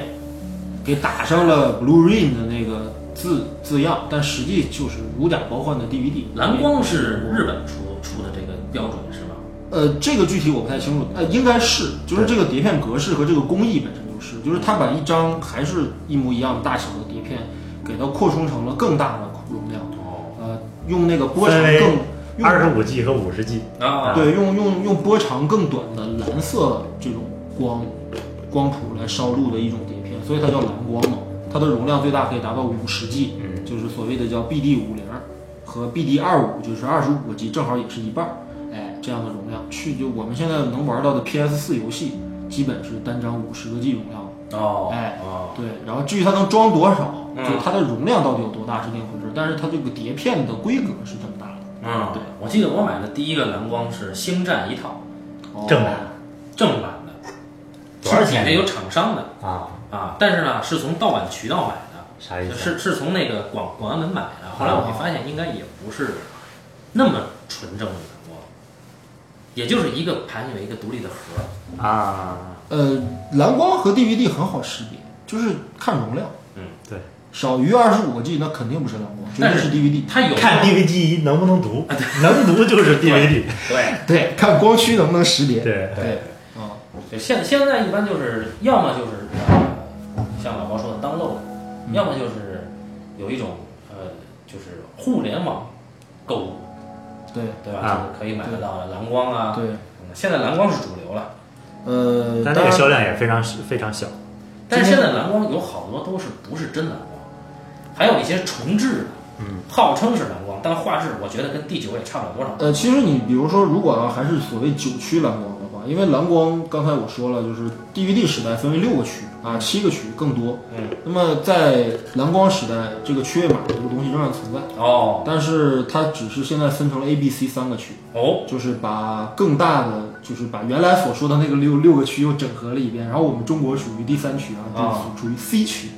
然后美国、北美还是一区，然后包括了日本甚至韩国，就都算所谓 A 区了。哦，然后呢，欧洲啊，什么什么大洋洲啊，什么那 B 个区对是 B 区，然后我们回到归到 C 区嗯，啊、但是呢，在蓝光时代的话，应该基本上绝大多数的我们的播放设备都是全区的播放设备。啊，那是比如说我们手里的 PS 四游戏机啊就是什么碟都可以读，啊。我相信没有人用那个看吧？呃，我曾经用过，哦，对很多人用。对，哎，你一眼一一脸那个什么？你不原来还问过我买碟机的时候，我不跟你说要买全区的吗？因为我最早买的碟不是机就你跟是我说锁 C 区，你也没让我用游戏机看我没让我说买蓝光机的时候我啊。锁 C 区的时候，啊，就是飞利浦的，说起那个波蓝光那个游戏机这事儿，我有一次经历就是，呃，去年吧，哎，不是去年，一七年的冬天，在北大放映了一个就是《鸳鸯蝴蝶派》的电影，这个电影的胶片在日本只有一个拷贝，对，但他当时是没有交流到中国来，嗯就是只能拿什么呢？拿蓝光碟，而蓝光碟在北大的那个艺术学院的那个小小楼里边儿，用什么放的呢？还不是 PS 四，嗯是 PS 三、用那个放的。然后那天可是相当于是电影史中国电影史领域的所有的大家全在了，比如能说的嗯拿一个一钟起钟看大风这个老师，哎对，比如崔永元老师，还有啊半陈只山老嗯老师啊，哎，这这些人全都在，全都在。然后你看的看的什么呢？拿游戏机看，啊，等于不是胶片明白，啊。嗯。这这你这一说，我这我想想，还还是有人用游戏机看。就是，不过这足够了。就是说，你说一个黑白电影，或者说更古老的电影，它的画质能够修复到七二零 P，对啊对啊或者对说啊一零八零，这确实有，那就已经足够。其实你现在我们的已经早就在我们现在电影院里面已经都更新过这个胶片胶片设备了。我看到一个说法说，就是如果是胶片电影的放映年代，其实我们能看到那画质也就是个一点几 K 的东西是吧？啊，一对点几 K 其实是是一点几 K 就是要比这稍微高一点，一比一零八零稍微高一点。哦不到，你说两胶 K 片的那个对对对是吧？对对对，因为胶片它不存在一个画质损失损损失的一个问题，嗯就是你一张底片可以给它放到多大都可以，除但是非底片坏了，对，或者说，但是肯定放的越大，它的整个画面的清晰度越低，或者是越粗糙。对，所以说其实其实也是一样的啊。对我当时看那个日本过来那个一九二几年的修复是日本人修的，嗯，啊，修的相当不错了对，啊，默片嘛，就是拿蓝光放的，拿蓝光放啊嗯对啊。但是后来那个转过年一八年春天在资料馆就不是蓝光了，应该是 DCP，哪个电影叫《风雨之夜》。啊？哦，那个那个，当时我就看，我操，那修复的相当牛逼了。就除了一些介质生物理上的损坏以外，嗯，修修复过来，其实比我们在能在有些就电影节看到那些修复修复的要好。对，因为其实，在电影院放映的基本都是两 K 版本，对，没有电影对电影院会放四 K，也有，但是很少少四 K 版本的东西很少。就是它的放映条件也不够，对你得有四 K 放映机，对，而且四 K 的片源需要单独生成。嗯，呃，可能你的原始比例是四 K，然后但是你可能做拷贝的时候不会对做四 K 的拷贝基。本上做两 K 对。所以说，那其实就跟家里面看这些东西是一样的。那就是放还是用硬盘放是吗？对啊，它是一种就是拷贝的那某一种就是硬盘存储硬盘啊，是一种硬盘，是专门对接那个电影院的那个放映设备，它有一个密密钥，嗯就等于需要输入一个密码，然后它才可以识别。那么现在比如说能够 download 的一些电影，就是蓝光介质的，那其实分两种，一种叫 Blu-ray 那个压缩的版，叫叫什么来着？呃，就是所谓的叫七二零 P，其实对对对就是压缩的版那就是从蓝光本，压因为纯蓝光片源它必须得达到一零八零 P 分辨率，它才能可以叫蓝光。但为什么我们会会在网上 download 的一些所谓的七二零 P 版本，对，实际是把一零八零 P 片源又压缩了一点。嗯。之后形成的一种只在网络下载的格式。等于现在大家的钱都用来买硬盘了。呃，其实现在还在音像制品上做投资的人，一定是骨灰级的电影爱好者，嗯比如我们这些人啊。你像今天红毛老师就带来了，我手里现在有一张啊，啊，不要误会啊，正版的、日二版的、蓝光的王家卫作品《春光乍泄》。这个叫爱藏版《春光乍泄》解释一下，啊！我先我先把它放一边儿，我先说另外一个，就是还拿错了我手里有一张《东邪西毒》，哎，这也是日本二区的正版。但是是 DVD。我想问你们一个问题啊，就是嗯啊你们那种是不是那种，比如说你拍了一个电影，可能过了多少年，你中间又拍了两三部，嗯你会把那把之前这个电影说就过去了，还是说像王家卫导演一样？我觉得王家卫好像是电影史上唯一一个就是时不时的要把原来的片子做一个重制版。呃，你是哪种性格？我我觉得，反正我还没有拍过很多很多片子。啊不过我说如果是肯定，如果这个电影是我个人非常喜欢的东西，我当然要重置它。嗯，对我对我自己这个作品非常满意，我当然要重置这个作品。而且我们知道，我们当年上学的时候，就零九年上映了一个《东邪西毒》的重制版，对不对对？对啊对对对但是这个重制版跟九四的原声版区别非常大，哦，你对，结没有构都变了，你没重对吧新剪了。我没看过。而我手画质里也有提升可以拿走去看。哦这张 DVD 就是九四原声版的那个 DVD，啊，哦，那应该是胶片拷贝版吧，或者胶片对转对转制版，它对没有经过数字修复这个版本。而且出蓝光碟呢，就是现在市面上所有的东邪西毒的蓝光碟，直接一出都是泽东的修复版，就是零九年那个版本、嗯那个数字版。对，哦对但是也有例外，就是你手里这套爱藏的碟，哎，这套爱藏的碟非常奇怪，它的那个花絮呢是泽东修复版的。什么叫？爱藏的你？就是这公司，哦这公司我不知道怎么读啊，英文我不太知道。啊，这不是英文，就按理说这个，日文音译不不是不是不知道哎指标是吧不重要像法语啊。就按理说这个这个春光乍泄也应该跟这个东邪西毒情况一样，嗯，就是直接面试的蓝光版就是泽东修复版。哦，但是这个公司呢，是当年那个日本的那个版权方，嗯，他哦他没他他直接把当年那个剧场版蓝光化，而且作为正片，他把泽东的修复版作为花絮，哦，而且那两个版本差异之大，那个颜色完全不一样。哦，这个你也可以回家拿去看，因为我非常喜欢这个电影。哪个牛逼？我我其实更喜欢这个原原什么，当然王家卫导演有自己的想法。对对对，不能这么去比较。哦，对所以这个片子，它它它，我刚才看你这盘子，它它这个盘面是日文标题，翻这个是翻译过来叫布宜诺斯艾利斯，呃，这个不重要，因为他那个后来出了那个，也叫布宜诺斯艾利对斯。对对对，嗯啊，而且这个我说这个版本珍贵在哪儿呢？这个这个公司出完这个碟啊，倒闭了，好，就是这个所谓这个哦，这是它的最后一张碟。剧剧场版的蓝光化就没人再做了。呃，是这样啊，就是说，如果说我们去设想一下，是这么一个道理，在胶片时代，我们把一个电影用胶片拍摄完成之后，存一个胶片的拷贝，对，那么给它再重新制作成为这种数字化的这种影视作呃这种音像制品的时候，要经历过一次复杂的这个过程，嗯，就是我们所谓的叫胶转词。或者哦，叫胶转数字的这么一个版本，就是等于是把原来的画面或者把原来的胶片一帧一帧、一格一格的扫到电脑里面，然后再逐帧逐章的去修复这些画面，把这些划痕呐、噪点呐、包括甚至一些当年的一些问题嗯啊，就是丢帧的一些问题啊、胶片磨损的一些问题啊，给它全部重新修复一遍。嗯这个工作量非常的巨大，而且非常耗时，也非常耗财。啊，那么这个世界范围内有几个特别牛逼的专门做这种事儿的公司，比如美国的 CC 公司，就是标准公司，哦专门做，甚至很多时候是默片，对吧？一九二几年、三几年的那种老电影的修复，那修复的画面虽然不至于说跟现在的电影一样，但是基本上也是没有划痕和噪点的这些东西了。那么刚才红毛老师说的这两个版本，是不是经过了这次所谓的叫胶转词的这种修复？啊，就是他收的这个正片，就是啊剧场版的蓝光化，其实是一个简单的，就是呃，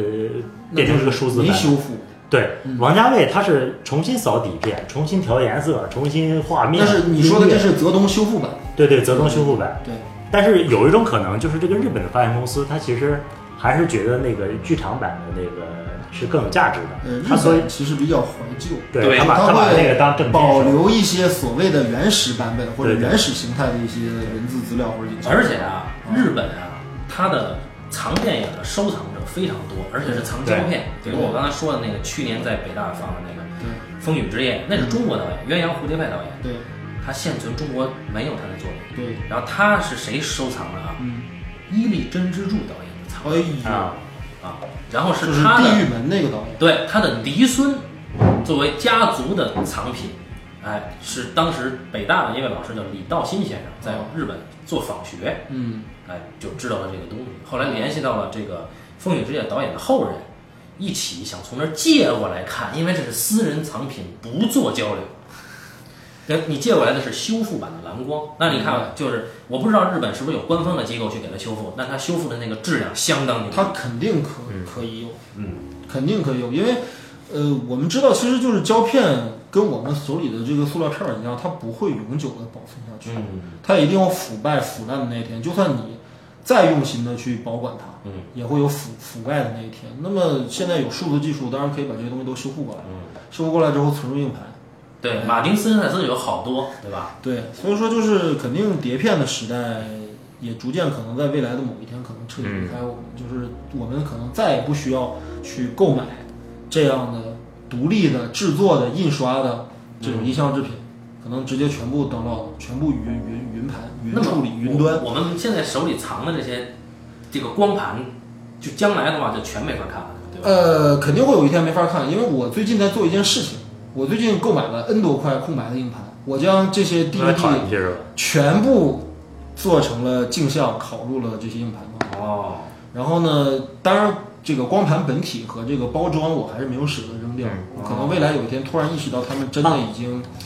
彻底不行的时候，会集中处理一下它们，但是仍然会留下包装。嗯，不错，这事儿不错。虽然是九区的这些版本啊，但是他们的包装依然很精美，而且是当时的非常好的设计。哎，那你得把我红衣纵队拿走，你得去做一下镜像。红衣纵队我没拿走啊，你带回去我了说我给你拿走，你去做一下备份。啊？可以可以，而且现在幺零八零已经不是最什么了，现在他们就是有很多片出了那叫四 K UHD，对，就是那个是它是电视的制式那个是吧？那个所谓那个四 K，并不是我们说电影那个四 K 的四 K 呃，都是一样的啊，就但所区谓别的是几 K 几 K，它只是一个分辨率的差啊别。那么分辨率的话，不管是你在院线放映的分辨率，还是在家庭影院、在电视机或者是在投影上放的分辨率，其实它指的都是一回事儿。嗯，两 K 就是两 K，四 K 就是四 K。所以说，就是其实未来所有的东西都数字化了之后吧，其实我感觉反而现代的人啊，对这些东西没有那么珍视了。嗯我我问过很多比我小的年龄的朋友，我说当年我们上电影学院的时对候，，没经历过这个，嗯那满嘴我操，对吧？莱德利·斯科特、马丁什么之类的，就这些人都不算事儿了。嗯更更多的是什么所谓的三杰啊、三位一体啊，什么对吧？嗯什么安东尼奥尼啊，对吧？这些人就是我问现在的孩子们，你们还知道这些人吗？对吧？现在的孩子很多人连马丁·辛克塞斯和和和和那个那个比利·怀尔德都不知道，他又不是学电影的啊。学电影的哎，可能也我很我前段时间听一个朋友说，他有个也是本科的啊啊，导演系的对啊，去日去日本去哪儿留学，啊，说他不知道阿比查邦，哦，那很正常。呃，这个很有可是能。吧阿比查邦不知道，就很小的那对对，很很正常。你说如果是一个两千后的话，怀疑他是否听说过，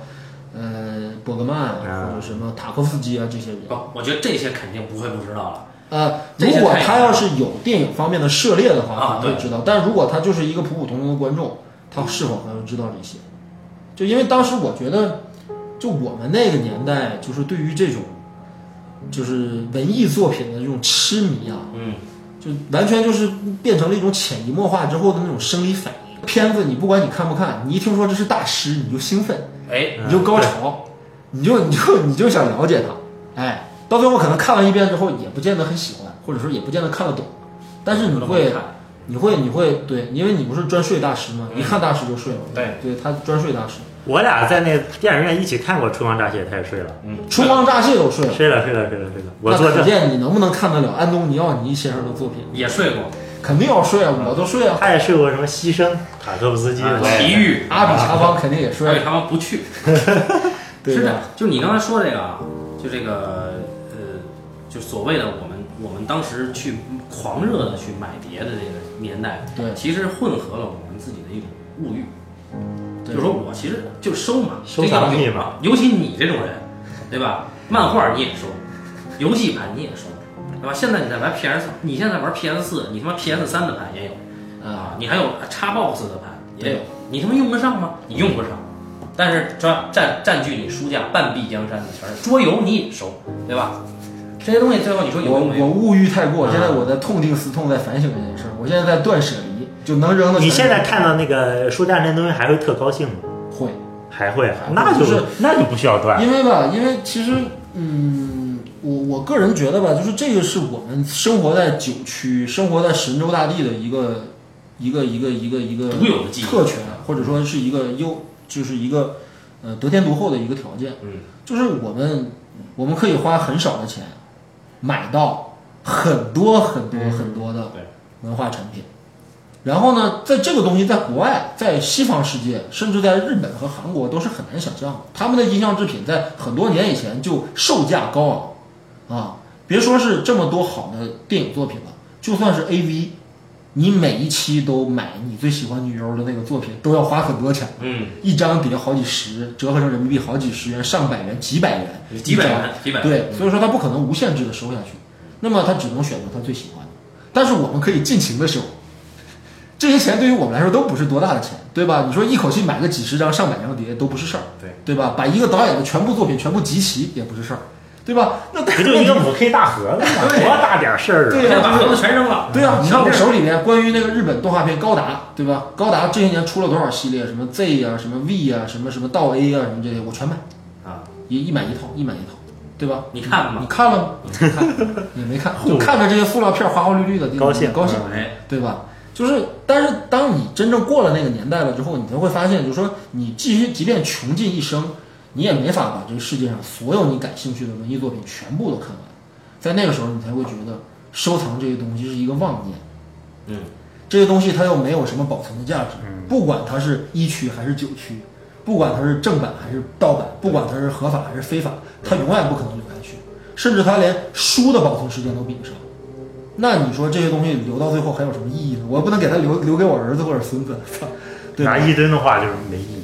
你再过十年二十年，哎，但是我有一个问题啊，就我不知道，你比如说，就现在看 download 这帮年轻人，嗯，是不是比起我们那时候，比如说我们拿一张碟，又是花絮又是导评，我们可能一张碟翻来覆去看很多遍那我，那个会不会我们相对来会更深入一点？还是我在这儿那个自作多这情这个我先说一下，就是其实当预算有限的时候，你买到的那个第五，啊？它花絮是没有的。对，我就就说你第你九，点那个菜单，你点那是按不进去的。嗯，对，所以我觉得，就等我们真的能看得起这个藏有花絮的收藏版的时候，就多三块钱，你别说那么严重，不是啊，到现那是现在啊啊。你比如说现在有英皇，嗯对吧？它专门是做 CC 的，嗯，对，过去没做有 CC 的好多了是吧，W 叉的 CC 是最好的，比英皇的好得多。是吗？对，哦，对啊、我手里有好多 CC 的九曲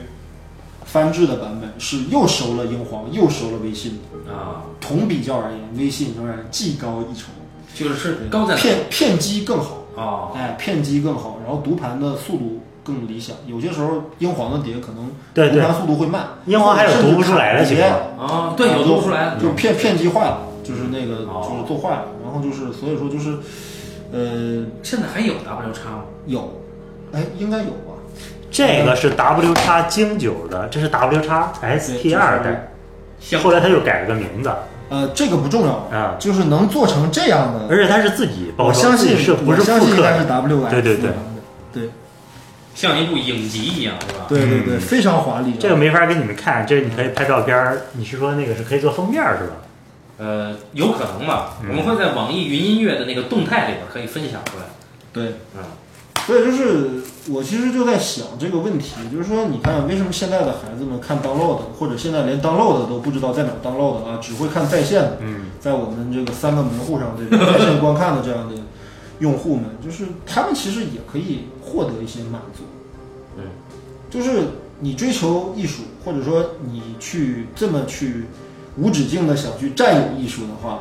能代表着你就真的了解艺术或者理解艺术吗。说白了就是你看过一千部电影，买过两千张影碟，你就会拍电影了吗，对吧？你就真的成了一个呃有较高艺术品位或者艺术修养的人了吗？这是个问题。所以说，就是我觉得就是在在这个国家吧，就是很有意思，就是什么呢？就是我们在欣赏文艺作品的这个过程当中吧，存在着很大的障碍。呃这个不行，这个内容有问题，那个怎么样？反正就是，但是就我们其实一点儿也没少拥有，就是因为跟大家一聊，你看洪宝老师、半斤老师看过这么这么多的东西，啊，我也看过很多，然后你们看过的甚至比我还多，或者是看过的某些东西比我还多，那么它又能如何呢？或者说它它对于我们的人生来说又有什么意义？我没想这事儿啊。换句话说，如果不看这些东西，如果我们没有经历过这么多文学作、艺术作品的熏陶的话，我们的人生会是什么样的？我觉得是人生某一个阶段避避难所艺术品对，啊嗯，就可能逃避就现实的一就个。可能就是你生了孩子也逃避不了，嗯，对，再有避难所也避不了对对对。啊，某一个阶段吧，就然呃后就是说，红毛老师现在可以暂避一下。暂避暂避。那我如果要是避一辈子怎么办？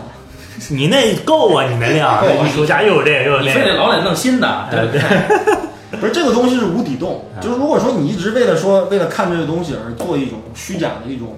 一种一种一种艺术梦想，或者是怎么样的话，那它肯定是有一个时间期限的。就当你有一天发现这些东西其实对你的生活毫无影响的时候，你就会觉得，哦，那我投入了这么多的时间和精力在这上面，它到底有没有意义？我没觉得他对生活没影响，啊我觉得他对生那活你有说这有嗯什么影响？刚才说了半天，你也不说当然有影响了。首先，如果说我们就说就不说别的，就说买碟这件事儿啊，你首先你占家里地儿了，对不对？ 哎这个，咱咱不讨论物质上的问题啊。不成，还是得讨论物质啊上。为什么呢？就是，呃，我们讲买碟，你像你刚才说过，你会洗碟，对不对？就是你曾经买过一个版本的碟，呃，有更好的版本之后，嗯我会再买新的。对，但旧的你也未必扔，对对吧？嗯好，那其实这两点就是你有没有曾经因为某一个九曲的碟的封面做得好，你买，呃，就这纸壳儿做得好，呃好看，这个你买完全有可能。有可能如吧？果这片子你特别喜欢，它对的包装又确实十分精美的话，对对对。你当然会考虑。这就有可能。我我就印象很很深的，就有一次在广外的那个地方看到过《花与爱丽丝》，嗯，它的那个岩井俊二作品，对这么小心机啊？它的封面是什么？嗯封面是一只就是有点像龙猫似的那么大的一个猫和一个小女孩儿，那是封皮儿放错了，不大， 它是一个龙猫 的粉，对啊它是一个剪影儿，是吧？哎，就那种封面，它就吸引你会去买对啊。你你有有没有花园？肯定有。嗯文艺青年当时肯定得得收这个，对所以你买不买又得买。那么当你看到这个的时候，嗯，你的生活就因为它发生过变化，哪怕微妙的一点点儿，你因为它漂亮，又因为它能够标榜你的个性品味，或者因为它能够装点你曾经的一一一个住处啊、空间啊，或者甚至记忆，你买了它都有都有用的。但是现在就说到对于生活有影响，那其实我们要更深挖。比如我说的是形而上学的东西。好，红毛老师其实一直想问你的那个问题，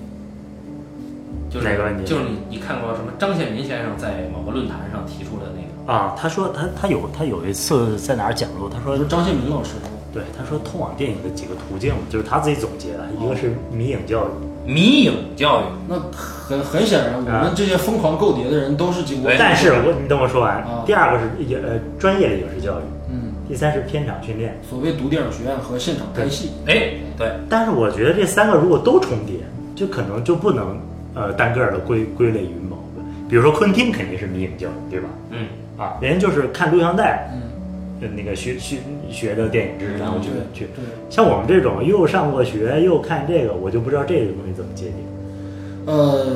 我说说我的感受，嗯，就是说，就比如说你看 DVD 的时候，在你专业学习的时候，那个这两者的关系是什么？是这样，没有 DVD，没有 VCD，甚至没有录像带，就不可能进入专业院校。对这个事情或者对这项艺术或者对这项事业产生任何兴趣。 ，OK，哎，哎，你也可以说它是我回避现实、回避所谓的考试教育或者是升学教育的一种逃避。嗯，哎，想通过艺术寻求另一条路，嗯，这都可以。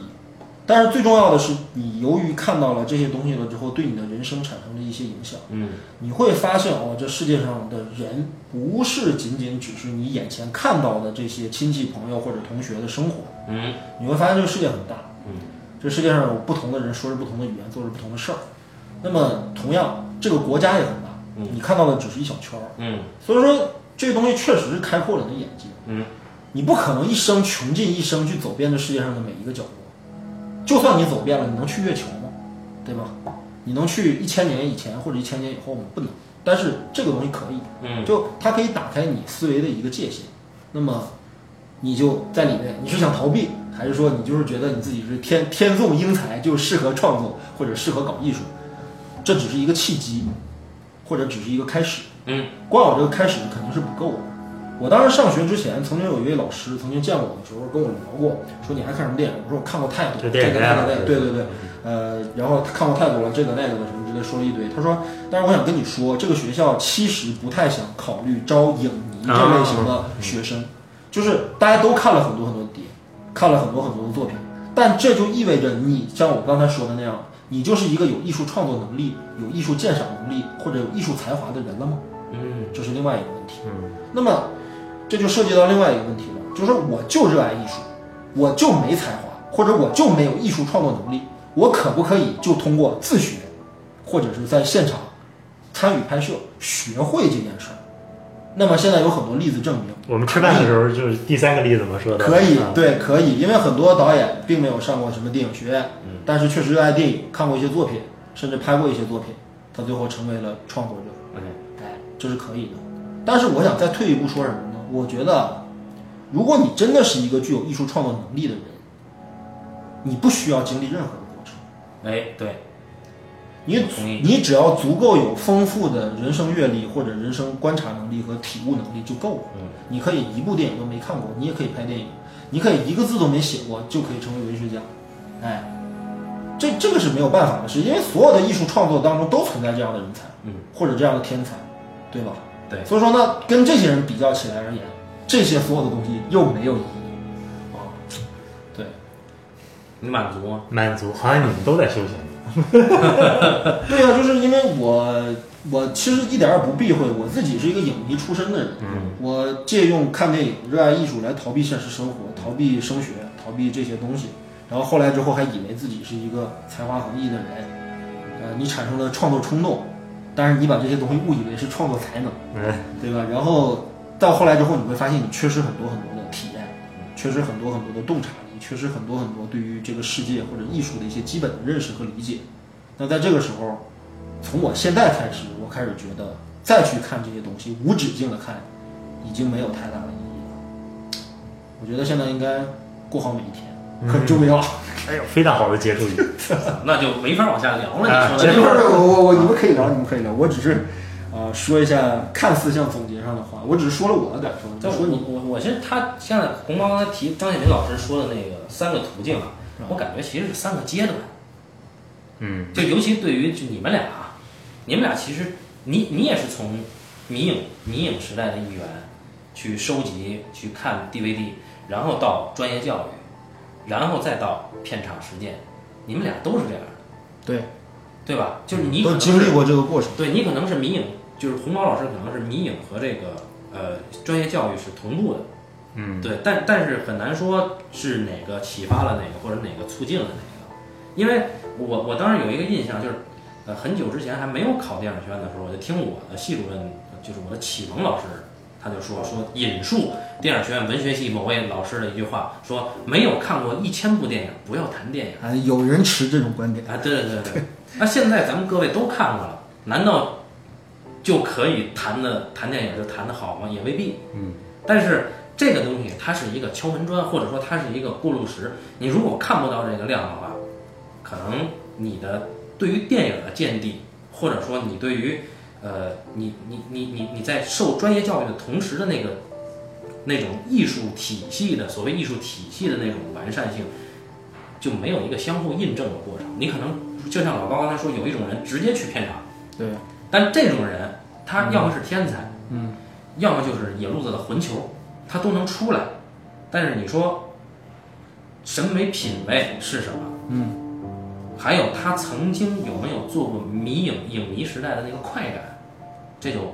打问号了。哎，作为一种很珍贵的体验，就是嗯我们的后人没了，肯定没有这种体验了。对我们的前辈，他等到有这个消费能力，或者说有这个冲动的时候，他可能已经过了那个最盲目的时候了。对所以我们正好赶上最好的时候。对。嗯，究竟说你是喜欢艺术，还是喜欢拥有、占有艺术？哎，哎，就是你买碟其实是占有，就是你觉得好像我拥有了它，我就如何如何，对对对，对吧？这是其实一种妄念，就是所有的东西，硬盘里的片子都可以删删掉，所有的碟片都可以付之一炬，对吧？嗯那留在你心里里面那个东西，可能到最后会成为一个创作或者艺术。哎，反正我到目前为止的感知或者感受力也就到这儿了，多了的我也说不出来了啊。对，就是我记得啊，我我上本科的时候，就是后几年最开心的日子啊，不是跟那个时候，不是跟那个时候女朋友在一起的日子，嗯，是去买突别的。然聊到女朋友了呢？ 对啊，是去就是买念别的念不忘，不不不有不不回响。我就做一个比较，因为那个时候你大多数人都想睡姑娘，或者说谈谈你也想吗？谈恋爱啊但我觉得最快乐的日子啊嗯，是和老师一起去买碟的日子。嗯，对，我们每次买碟，我们要坐呃二十多分钟，公交车坐到石家庄市里，我们学校在郊区。嗯，我有我一起买碟那个朋友，就是我说的要考贵系进修班那个，嗯每每次坐坐在公交车上都要把那个啊，这个这个不对，这是正版，嗯就是带塑料袋儿那个，哎 啊，拿出来闻， 就给， 气人心脾。哎呀，对对对，就爽死了，就那一路得闻个遍，买了十张，唉就这他个，他他肯定爱的不是这张碟片，就像有些时候你买那恋物本癖新书，对然后捧在哎墨手里香打开了之后塑，料箱，你看两行就要闻一下，看两行就要闻一下，其实是一样的。对，对，就是挺有意思的，就是你因为呃有很多人喜欢这件事情，然后你可以在同样喜欢这些人的圈子里面找到你对的朋友、搭档、工作伙伴，甚至是伴侣，对吧？就是你会找到你的社群，因为在未来的一个时代，社群很重要。所谓物以类聚，人以群分，对吧？那你是一个什么样的人，就会找到什么样的同类。所以说，就是他肯定会经历这么一个阶段啊。我只是，我只是在想，就是说，当未来啊，就是就是电影也不存在了，或者这种艺术已经过时了之后，大家可能都玩游戏，或者都接上一个 VR，像那个头号玩家那种状态的时候的那种那种状态的话，那个时代大家还会珍惜什么东西呢？或者说，那个时代大家还会会会会会去对的什么东西产生迷恋呢？不知道对，那真不啊。太遥远，行，我觉得差不多了。嗯，好，这这不能再往下聊了。那么，就关于我的 DVD 时代，这毕竟是一个时代。我我我觉得啊，到了今天录制节目的这个今天，其实这个时代已经画上句号了。对，对啊，不管咱们现在还能通过某种途径去买到碟，对，但是这个时代已经不存在了啊。所以就是我们做这期节目，其实更多的是一种缅怀和分享。嗯啊，那么很高兴能请到二位来一起交流我曾经的啊，虽然不是同一空间时间，但是是共同属性的记忆。对，感谢大家收听这一期的半斤八两，咱们下期再见。拜拜再。见。